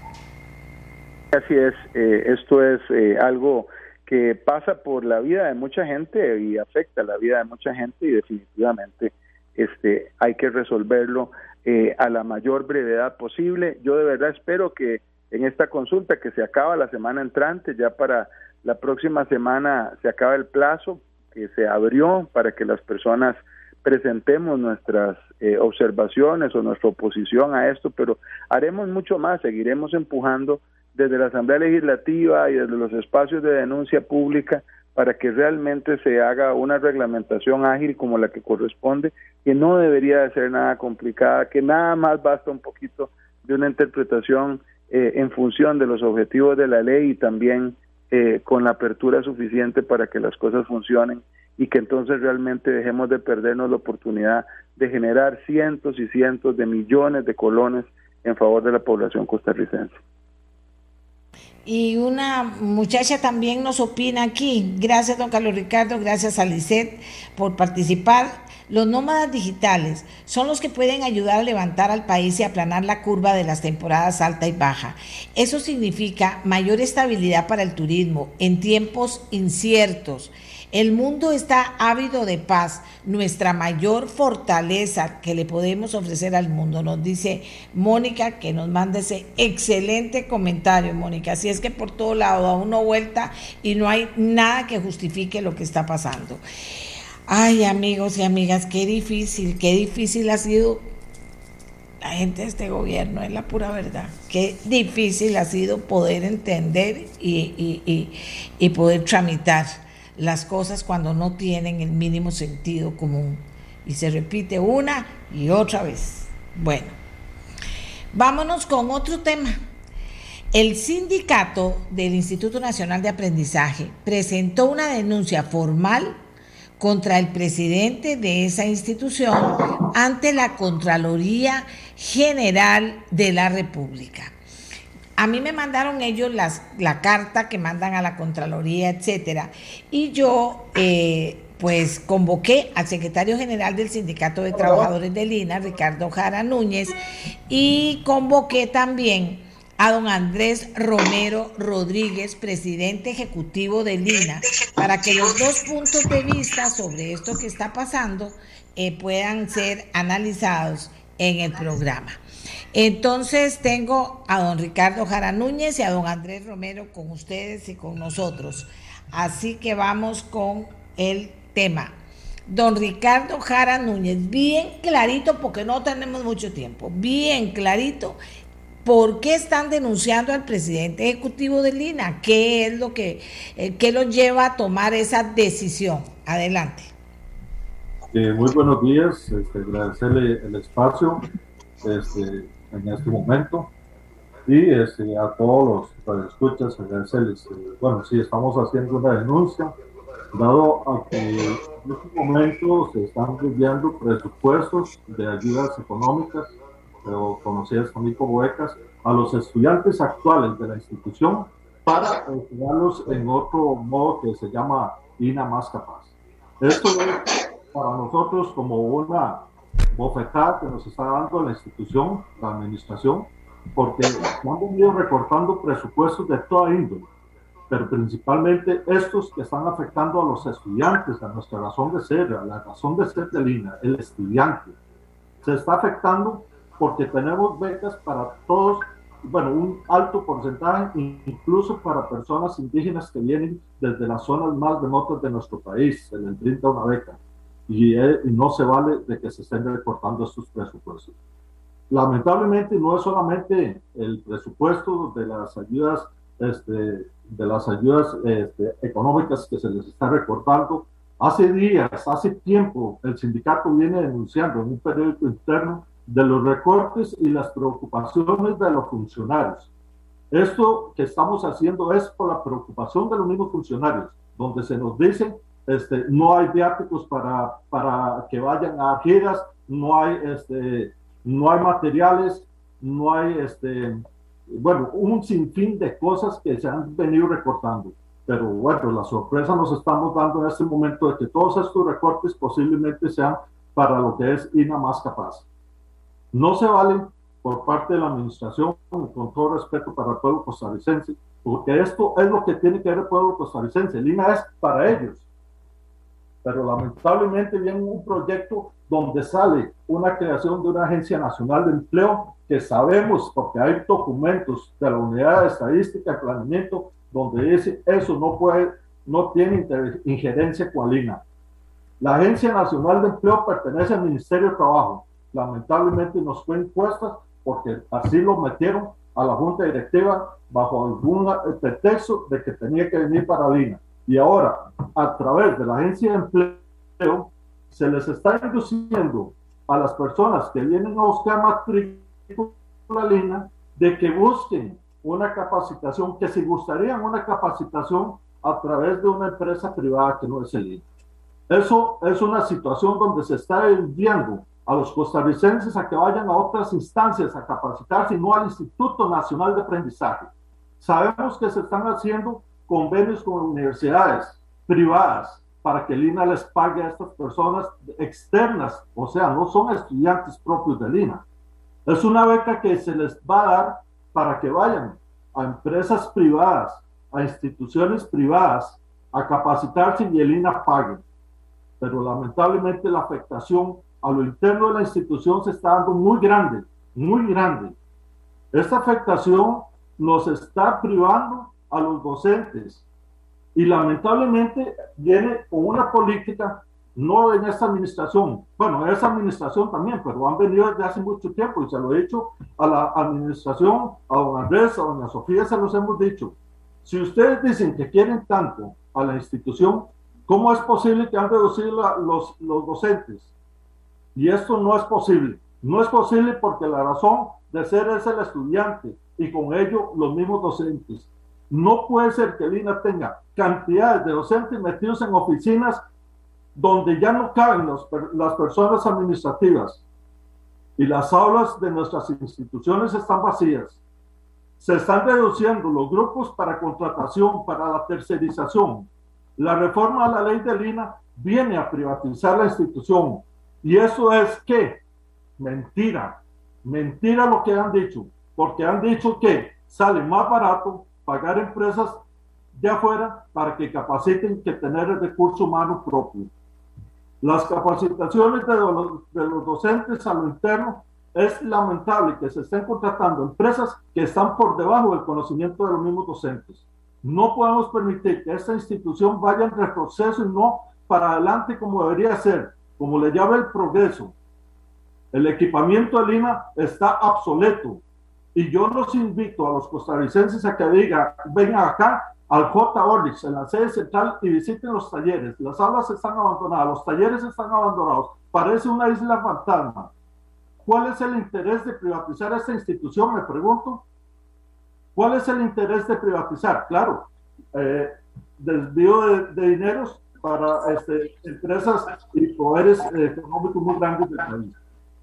Esta es una institución que se creó eh, para el pueblo costarricense y para las clases más necesitadas. Y lamentablemente eh, tenemos acá de que la misma institución, la misma presidencia ejecutiva hace caso omiso a lo que nos dice el área, la división de fiscalización operativa y evaluativa del área de fiscalización para el desarrollo de capacidades de la Contraloría.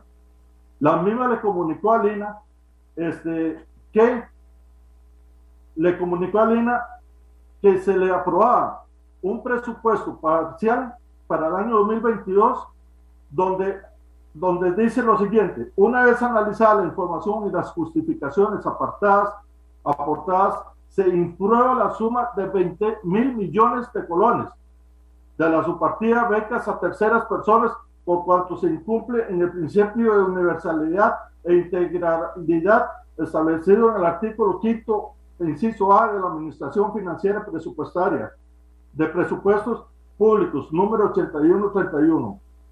Y lamentablemente, como se les impide estos 20 mil millones para esas becas y nada más capaz, la administración empieza a dar órdenes para que se reúnan con los gestores regionales y empezar a anular los presupuestos de becas de ayudas económicas para los estudiantes. Don Ricardo, ¿qué le parece? Porque me parece, don Ricardo, que todo esto que está diciendo usted es muy importante. ¿Qué le parece si le pedimos una respuesta a don Andrés Romero Rodríguez, presidente ejecutivo de Lina, a esta denuncia y estas preocupaciones que ustedes tienen? Don Andrés. Buenos días, doña Amelia, este, quienes nos escuchan y nos ven, don Ricardo también, buenos días. Eh, primero, gracias por el espacio para también poder poner en balance la, la discusión y la conversación. Hace un año, Amelia, estuvimos hablando en este mismo programa de la reforma de Lina, es decir, una reforma parcial a la ley orgánica. Y esto correspondía a todo un diagnóstico, a toda un, eh, una discusión nacional sobre el rol de Lina para contribuir con la recuperación económica, con el empleo, con la empleabilidad de las personas y también competitividad de las pymes. Y eso llevó, ¿verdad? Eh, desencadenó la reforma del INA hace un año. Estamos hablando de la ley 9931. La ley comienza a hacer unos reforzamientos de la propia finalidad del INA. Es decir, cada vez el INA está más ligado con el empleo a través de la capacitación y a través de los servicios también no financieros que se brindan a pymes. Adicionalmente, además de la finalidad del INA reforzada, se generan una serie de atribuciones nuevas. Investigación de mercado de trabajo, coadyuvar con la intermediación laboral respetando las rectorías, entre otros. Con respecto al tema de empleabilidad, un artículo clave es el artículo 21 bis, que propone becas para personas siempre y cuando el INA no disponga del servicio o bien no disponga del cupo, las personas que se eh, bequen son estudiantes INA según también reglamento y, se priorice de acuerdo a condiciones de empleo socioeconómicas.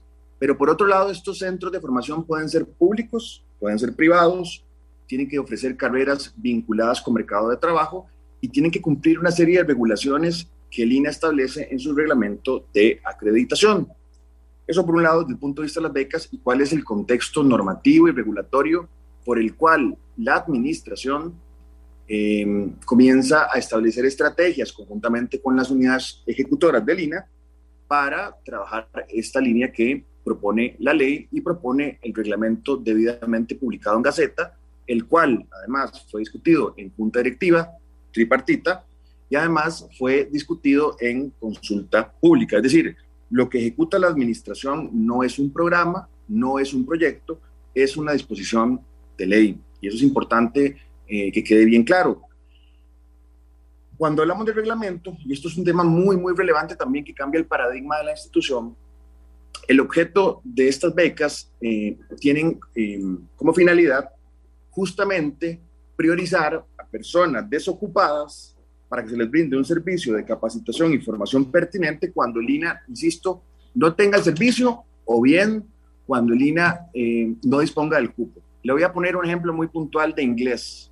Todos estamos claros que el inglés es una potencialidad para crecer en reactivación económica, que es una herramienta y una competencia clave para las personas para poder este, mejorar sus oportunidades de inserción laboral.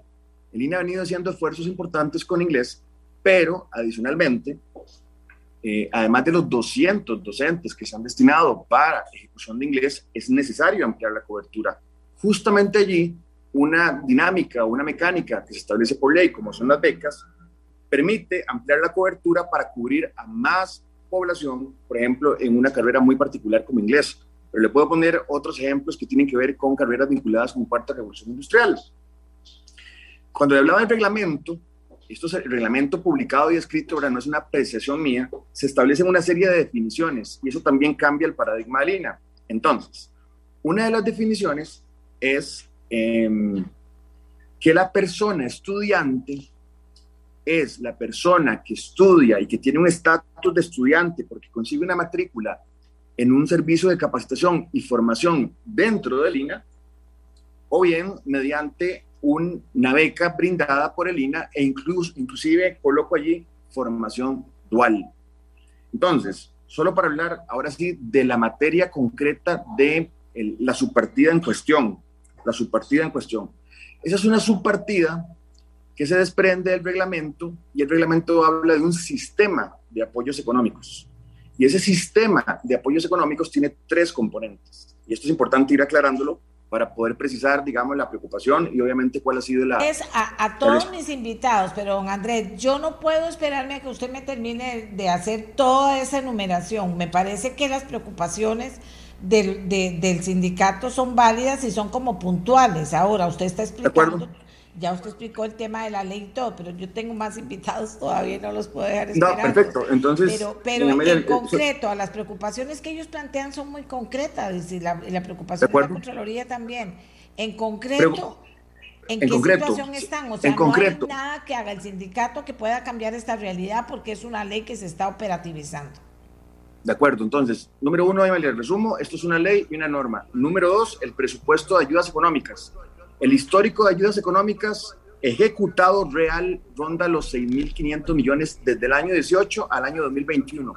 Para el año 2022 se presupuestaron 6.900 millones, es decir, 400 millones por encima de la ejecución real. Eso es importante. Bimestre número, el, el primer bimestre de este año se han ejecutado más de 300 millones. Este bimestre se ha ejecutado más en ayudas económicas que en cualquiera de los años anteriores. Tema también financiero. Eh, se han actualizado los montos de ayudas económicas y se han incluido nuevos rubros como Internet y como cuido, por ejemplo.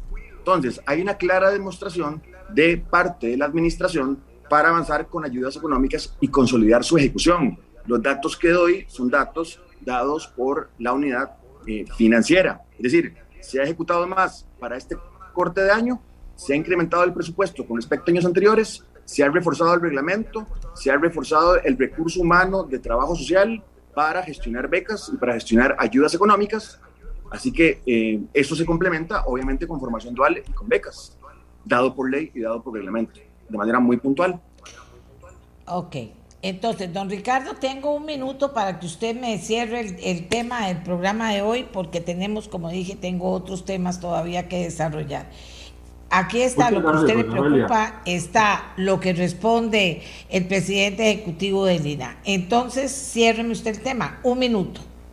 Muchas gracias, Amelia. Bueno, lamentablemente me parece que lo que dice Andrés, eh, no sé si será que le dan falsos eh, documentos falsos o qué, pero en ese momento también le hemos dicho de la necesidad de la cantidad de trabajo social, el cual está súper recargado.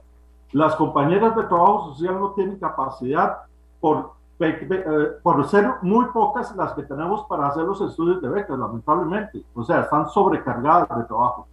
Adicionalmente, estamos hablando de que don Andrés está hablando de 6 mil millones, pero bueno, solo, solo en este primer momento le quieren quitar a este a este rubro de ayudas económicas de los estudiantes que tenemos en el INE, que muchos todavía no han sido analizados sus posibilidades de ayuda económica, estamos hablando de 1.615 millones que se le van a destinar a este otro INE más capaz.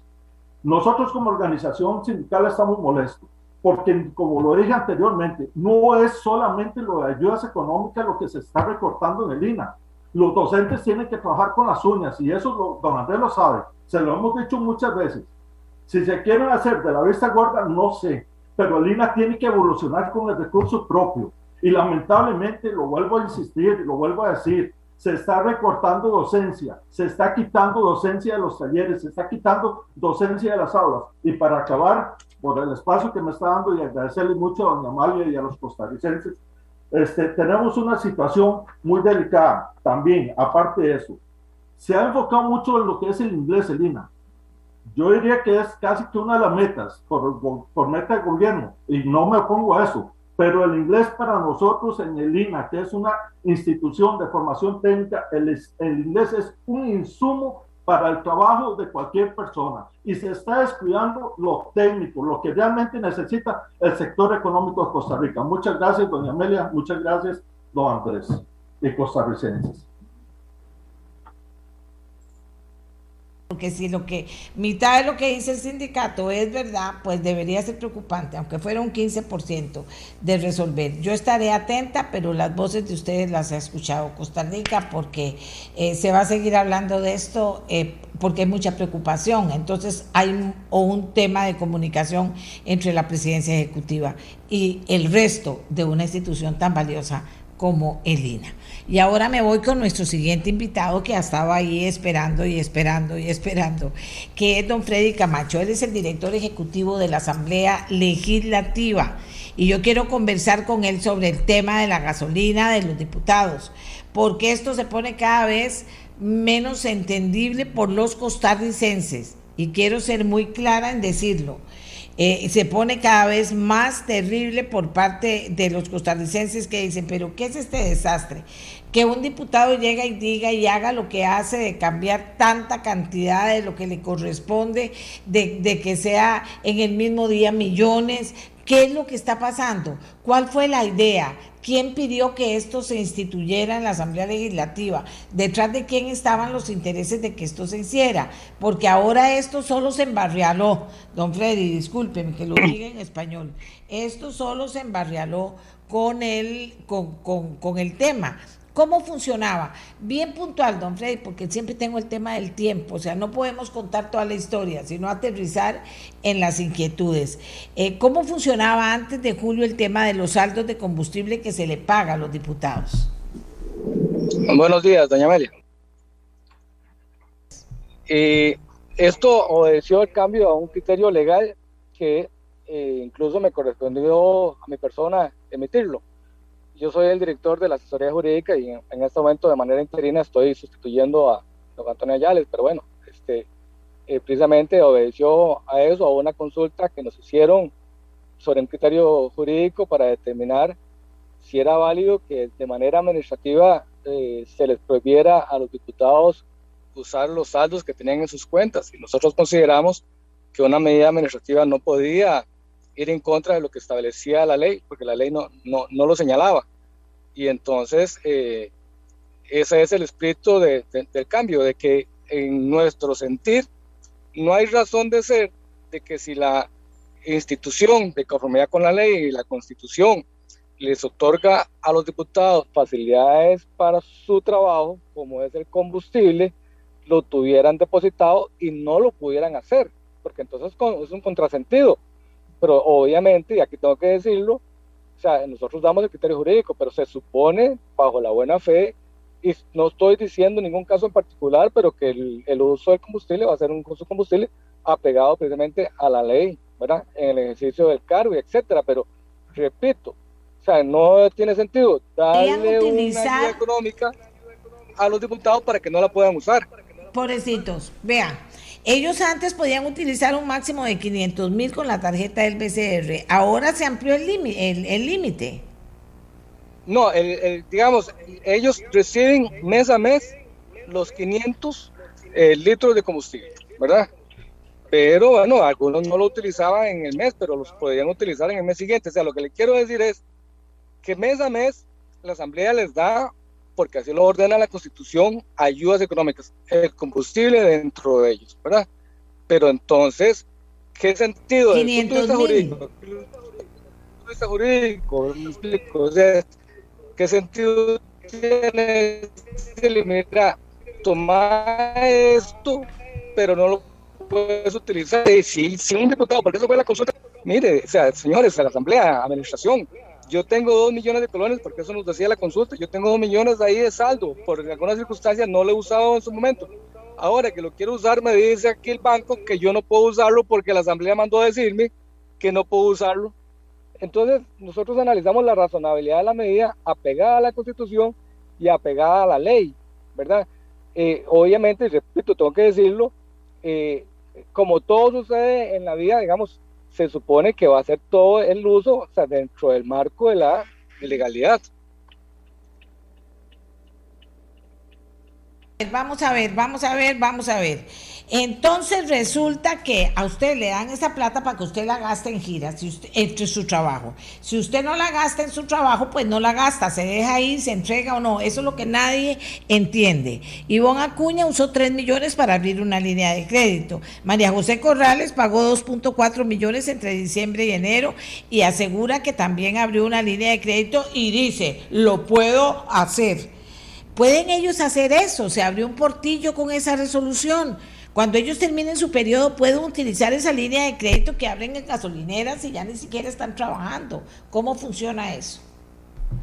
Sí, bueno, esa, nunca fue la pretensión, digamos, de un criterio jurídico, ¿verdad? Porque pueblo lo mismo, repito, o sea, eh, el dinero, la ayuda técnica que se otorga a la institución, eh, el, erario público es para el ejercicio de las funciones. Entonces, técnicamente, jurídicamente, no debería que un funcionario utilice, en este caso un diputado, digamos, la ayuda técnica de combustible, la utilice fuera del ejercicio de sus funciones. Entonces, ya ahí, si se llegara a demostrar un uso ilegal, y repito, no estoy diciéndole de, nadie, pero si se determina un uso ilegal de, eh, de ese dinero, entonces no corresponde, habrá que tomar las acciones respectivas para la recuperación y de ahí, digamos, en el caso concreto de Doña Ivonne, pues eh, la, la, administración, la institución está siguiendo pasos para que si haya que denunciar, que se denuncie, si hay que recuperarse, se, recupere. Pero o sea, el espíritu del, no solo de la resolución, de la ley, de cualquier cosa, es que las cosas se van a hacer en el marco de la legislación. Si ya una persona lo hace fuera de la legislación, pues ya ahí comete una ilegalidad y se sujeta a las consecuencias. Eso es lo que tenemos que aclarar, y por dicha que usted es el abogado. Eso es lo que tenemos que aclarar, porque aquí está la gente me dice, pero doña Amelia, usted vio lo que dijo la, la, la, la jefa de fracción de la de Liberación Nacional. Cada persona lo puede manejar a su antojo, dijo. Legislador asegura que apertura de créditos en gasolineras es práctica de, que otros congresistas realizan. Usted me podría mandar a mí la lista de cómo está ese tema, porque ahora va a, al final va a ser que yo puedo usar la gasolina sin estar trabajando y que eso pasa a vista y paciencia de la gente, o que puedo trabajar 3 millones de gasolina en un día o dos días. O sea, usted me entiende que están metidos en un problema y que falta una explicación clara, porque si hay criterios jurídicos, yo entiendo que ese dinero se les dio para que ellos trabajaran, pero si obviamente no están usando la gasolina en el trabajo y les está quedando un montón, y si les subieron de 500 millones a más, no sé, hay un criterio jurídico errado, o sea, hay algo que ahí no está funcionando bien, digo yo, pero usted es el abogado, dígame. No, no, no, está bien, doña Amelia bueno, dijo ahora 500 millones, no, no, 500, 500 litros, ¿verdad? Que más o menos equivale a 500 mil colones, nada más lo, aclaro. Ahora, doña hay que entender esto. A ver, la Asamblea, como Asamblea, como institución, de conformidad con la Constitución, le da ayuda administrativa a los diputados. Pero sacámonos del tema del combustible, hablemos de los asesores. Un ejemplo.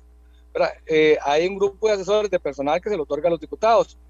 ¿Qué pasa si un diputado o una diputada, digamos, le dice a esos asesores, mira, en lugar de trabajar en el ejercicio de las funciones, hágame mis tareas personales, hágame mis tareas profesionales, eh, hágame mandados.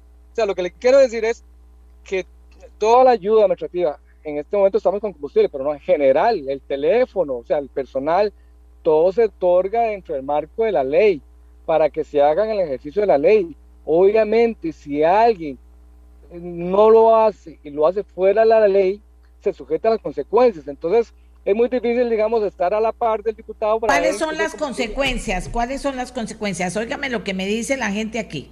Doña Amelia, si el recurso, 500 litros, eh, perdón, si el recurso es para uso de combustible, no puede verse como un ingreso del diputado sin límites. Cuando Ivonne Acuña hizo un prepago de 3 millones, faltando poco más de un mes para terminar su periodo, lo que está haciendo es garantizándose el uso de combustible de forma gratis para los próximos años cuando no es diputado.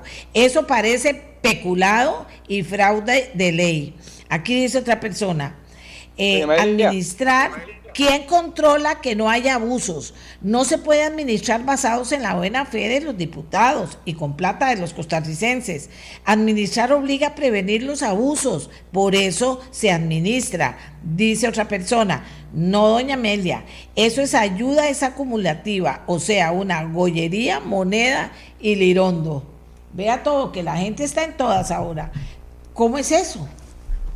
No, sí, sí, digamos, yo comprendo en América, yo comprendo, pero le pongo el ejemplo de que alguien utilice el personal que tiene para otras cosas. Digamos, ¿cómo, y hay que entender, digamos, cómo la administración va a decir, no, miren, en este momento, en este preciso momento, están poniendo al funcionario a hacer tal cosa, no, o sea, luego es cuando salen, digamos, la denuncia de alguien que se da cuenta de eso, ¿verdad? Lo denuncia, se ponen las pruebas, y entonces vamos a las instancias mm, respectivas. Entonces, esperamos que cualquier diputado, cualquier diputada que no se ajuste a la ley, pues para eso están las instancias y para eso esperamos que se cumpla la ley si se determina la ilegalidad. Entonces no es que tampoco la, la ciudadanía espere que, que, ya nos estamos cerrando los ojos, no, o sea, ya el directorio legislativo, ya la administración está tomando, digamos, y cuando digo está tomando carta en el asunto, porque obviamente esto sale, y entonces lo que procede es poner las denuncias. Bueno, estamos armando un expediente para poner las denuncias y que si ya porque esto no es tan fácil, estamos hablando, digamos, de, que supuestamente ella abrió una salinea para futuro, bueno, entonces hay que eh, hacer las investigaciones ya por el punto de vista judicial, pericial, eh, con eh, apertura de cuentas, etcétera, que nosotros en la administración no podemos, pero, pero sí vamos a pedirle a la fiscalía que lo haga, si procede. Pero repito, o sea, los, los recursos, las ayudas económicas son en razón del cargo, eso quiero yo transmitirle a la ciudadanía, es en razón del de cargo, no es un ingreso que usted lo decía, o que la gente lo entienda, que forma parte del, del salario. Eso no forma parte del salario, es una ayuda en función de, o en razón de sus funciones, como es la ayuda, digamos, del personal, como la ayuda del teléfono. No es que yo lo hago, lo tengo y lo puedo usar para lo que quiera. Entonces, si alguien, un ciudadano, se da cuenta que esa ayuda económica no se usa para lo que está, denúncielo, denúncielo perfectamente, nos hace llegar la denuncia.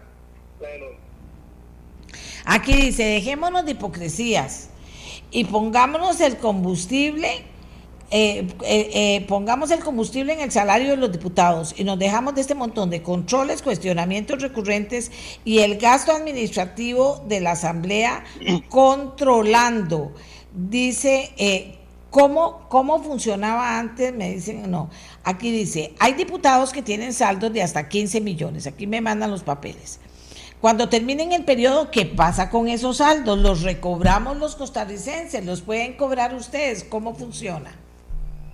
Sí, sí, eh, simplemente, digamos, vuelvo a lo mismo, son recursos institucionales que están depositados en cuentas no personales, son una cuenta, digamos, que abre la institución, ¿verdad? Para uso del diputado, por es una cuenta de la institución. El saldo que no está gastado, o sea, lo que está ahí acumuladito, eh, la institución simplemente lo recupera, o sea, se cierra la cuenta y el diputado no se lo puede llevar. Por eso, si alguien hace una artimaña o algo fuera de la ley, pero tiene que demostrarse, entonces ahí tomamos las acciones, pero no se lo puede llevar ese dinero desde la, de la Asamblea Legislativa, es un dinero público. Todas las empresas controlan los viáticos, dice otra persona. No es nada complicado. Es que se está denotando desconocimiento total en materia administrativa. O sea, es que ese es el tema. Esto que hace eh, eh, decisión que toma Iván Acuña y que toma una jefa de fracción de Liberación Nacional, fracción mayoritaria, ¿esto es una artimaña para usted o es normal? ¿Cómo lo ve? No, eh, digamos, claro, digamos, si se determina, pues por lo que uno lee en la prensa, digamos, están haciendo algo, sobre todo, digamos, no digo la línea de crédito o algo así, digamos, sino en la artimaña podría estar, podría, conste que no estoy asegurando nada, podría estar si alguien hace eso para poderlo gastar después del ejercicio del cargo, ¿verdad? Porque si lo eh, utiliza y lo demuestra que lo utilizó en el ejercicio del cargo, pues digamos, eh, eh, ahí podría encuadrar a. El tema es fuera del ejercicio del cargo, ahí sí está lo, lo, delicado.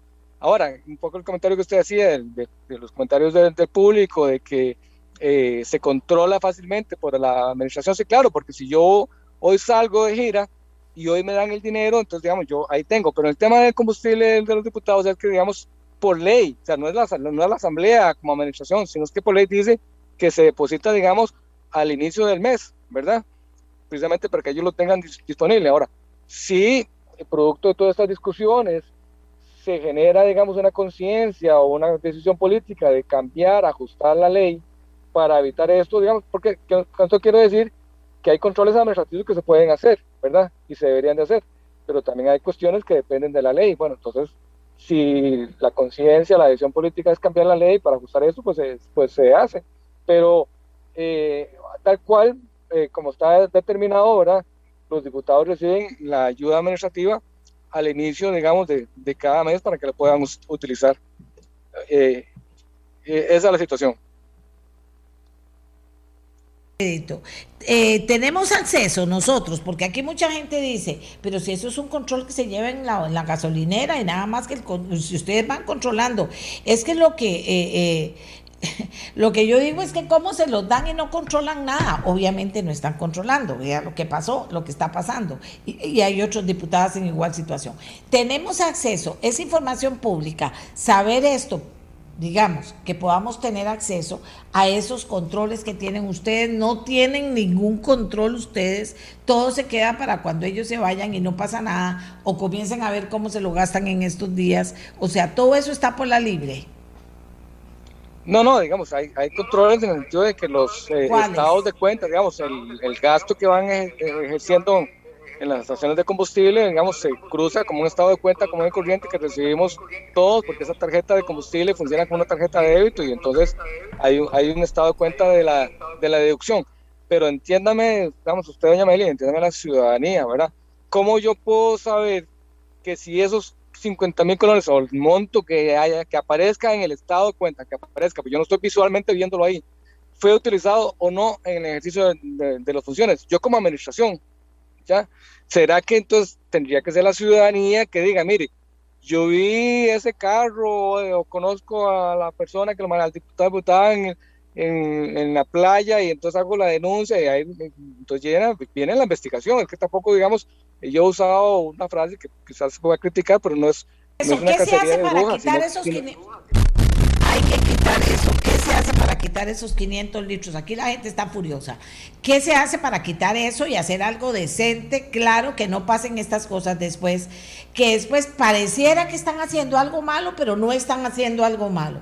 Pareciera que es una barbaridad y la jefa de fracción digo, yo hago con eso lo que yo quiero. O sea, ¿cómo quitamos eso? Para que ya no haya estos temas que solo debilitan el poder legislativo. Si se debilita más el poder legislativo, Dios mío, ¿qué va a pasar con este país?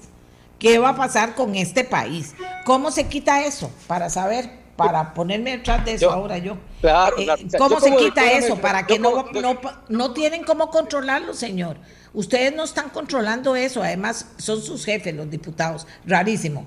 Que, eso hay que quitárselos y, y hacer otra cosa que tenga sentido o ellos mismos renunciar, o ellos hacer algo, pero, pero tampoco les importa. Después dicen, ay Dios, va a venir un populista y ay Dios, vamos a perder esto. ¿Cómo no? Si vean las cosas que pasan aquí y no hay controles en la Asamblea Legislativa pagado por los costarricenses, con aquel ejército de personal de apoyo administrativo que tienen, con aquel ejército de asesores que tienen, y ahí resulta que no se puede controlar cuando en todos los corredores se está hablando de eso y cuando todo el mundo se da cuenta de lo que está pasando. Me explico, señor. Eh, usted es el abogado, pero ¿qué se puede hacer? ¿Cómo es? Dígame. Para quitar claro que sí, digamos. Yo como, digamos, yo como director ejecutivo que tengo que obedecer la ley, si la ley está vigente tengo que aplicarla. ¿Cómo se quita? Pues digamos, en el momento que se derogue la ley o se modifique, o se modifique ¿verdad? Entonces es, ahí está. Pero yo, en el momento que la ley se mantenga, se mantenga así, pues yo tengo que, hay, hay que ejecutarla. ¿Y quién inventó? ¿Quién inventó? ¿Quién fue el diputado que estuvo atrás de este tema de la gasolina? ¿Quién inventó? De los 500 eh, litros. ¿Quién? No, la, e, eso está, eso está, digamos, como le digo, como le digo, eso está en la ley que data del año 93, ¿verdad? Es una ley muy vieja, pero este, e incluso antes de esa ley había otra, porque es que la Constitución Política señala en el artículo 113 que sea, es obligación de, del Estado, ¿verdad? Darle ayuda administrativa a los diputados. Entonces, esa ayuda administrativa es desde el personal, desde el teléfono, desde el combustible, ¿verdad? Y entonces, producto de lo que dice la Constitución, se estableció la ley y la ley es la que indica que en el tema del combustible hay una cuota mensual de 500 eh, litros. Repito, yo como director ejecutivo, si se me dicen 300 litros, pero tiene que decirle a la ley, si dicen 200 o se dice cero porque se deroga, es cero, pero eh, actualmente es la ley que lo indica. El mundo al revés, dice aquí. No puedo creer que la Asamblea no puede demostrar el mal uso y que sería que la ciudadanía denuncie su uso irregular. No, aquí algo no está funcionando. Yo digo, bueno, estamos en campaña presidencial, ¿qué irán a hacer los candidatos? Esto hay que quitarlo reformarlo no sé cómo, quitarlo no sé cómo y hacerlo como se debe. Esa es plata de los costarricenses, no es de los diputados, es plata de los costarricenses. Dios mío, ¿cuándo van a dejar de estar haciendo fiesta con la plata de los costarricenses? ¿Cuándo? No entiendo. Y estas cosas que pasan, inclusive después dejan mal a esas diputadas porque la gente no termina de entender que aquí pasen estas cosas, que no haya controles, que a la hora de la hora se hagan estos escándalos de estas dimensiones y que la gente se ponga como los demonios, de furiosos. Así es, así es.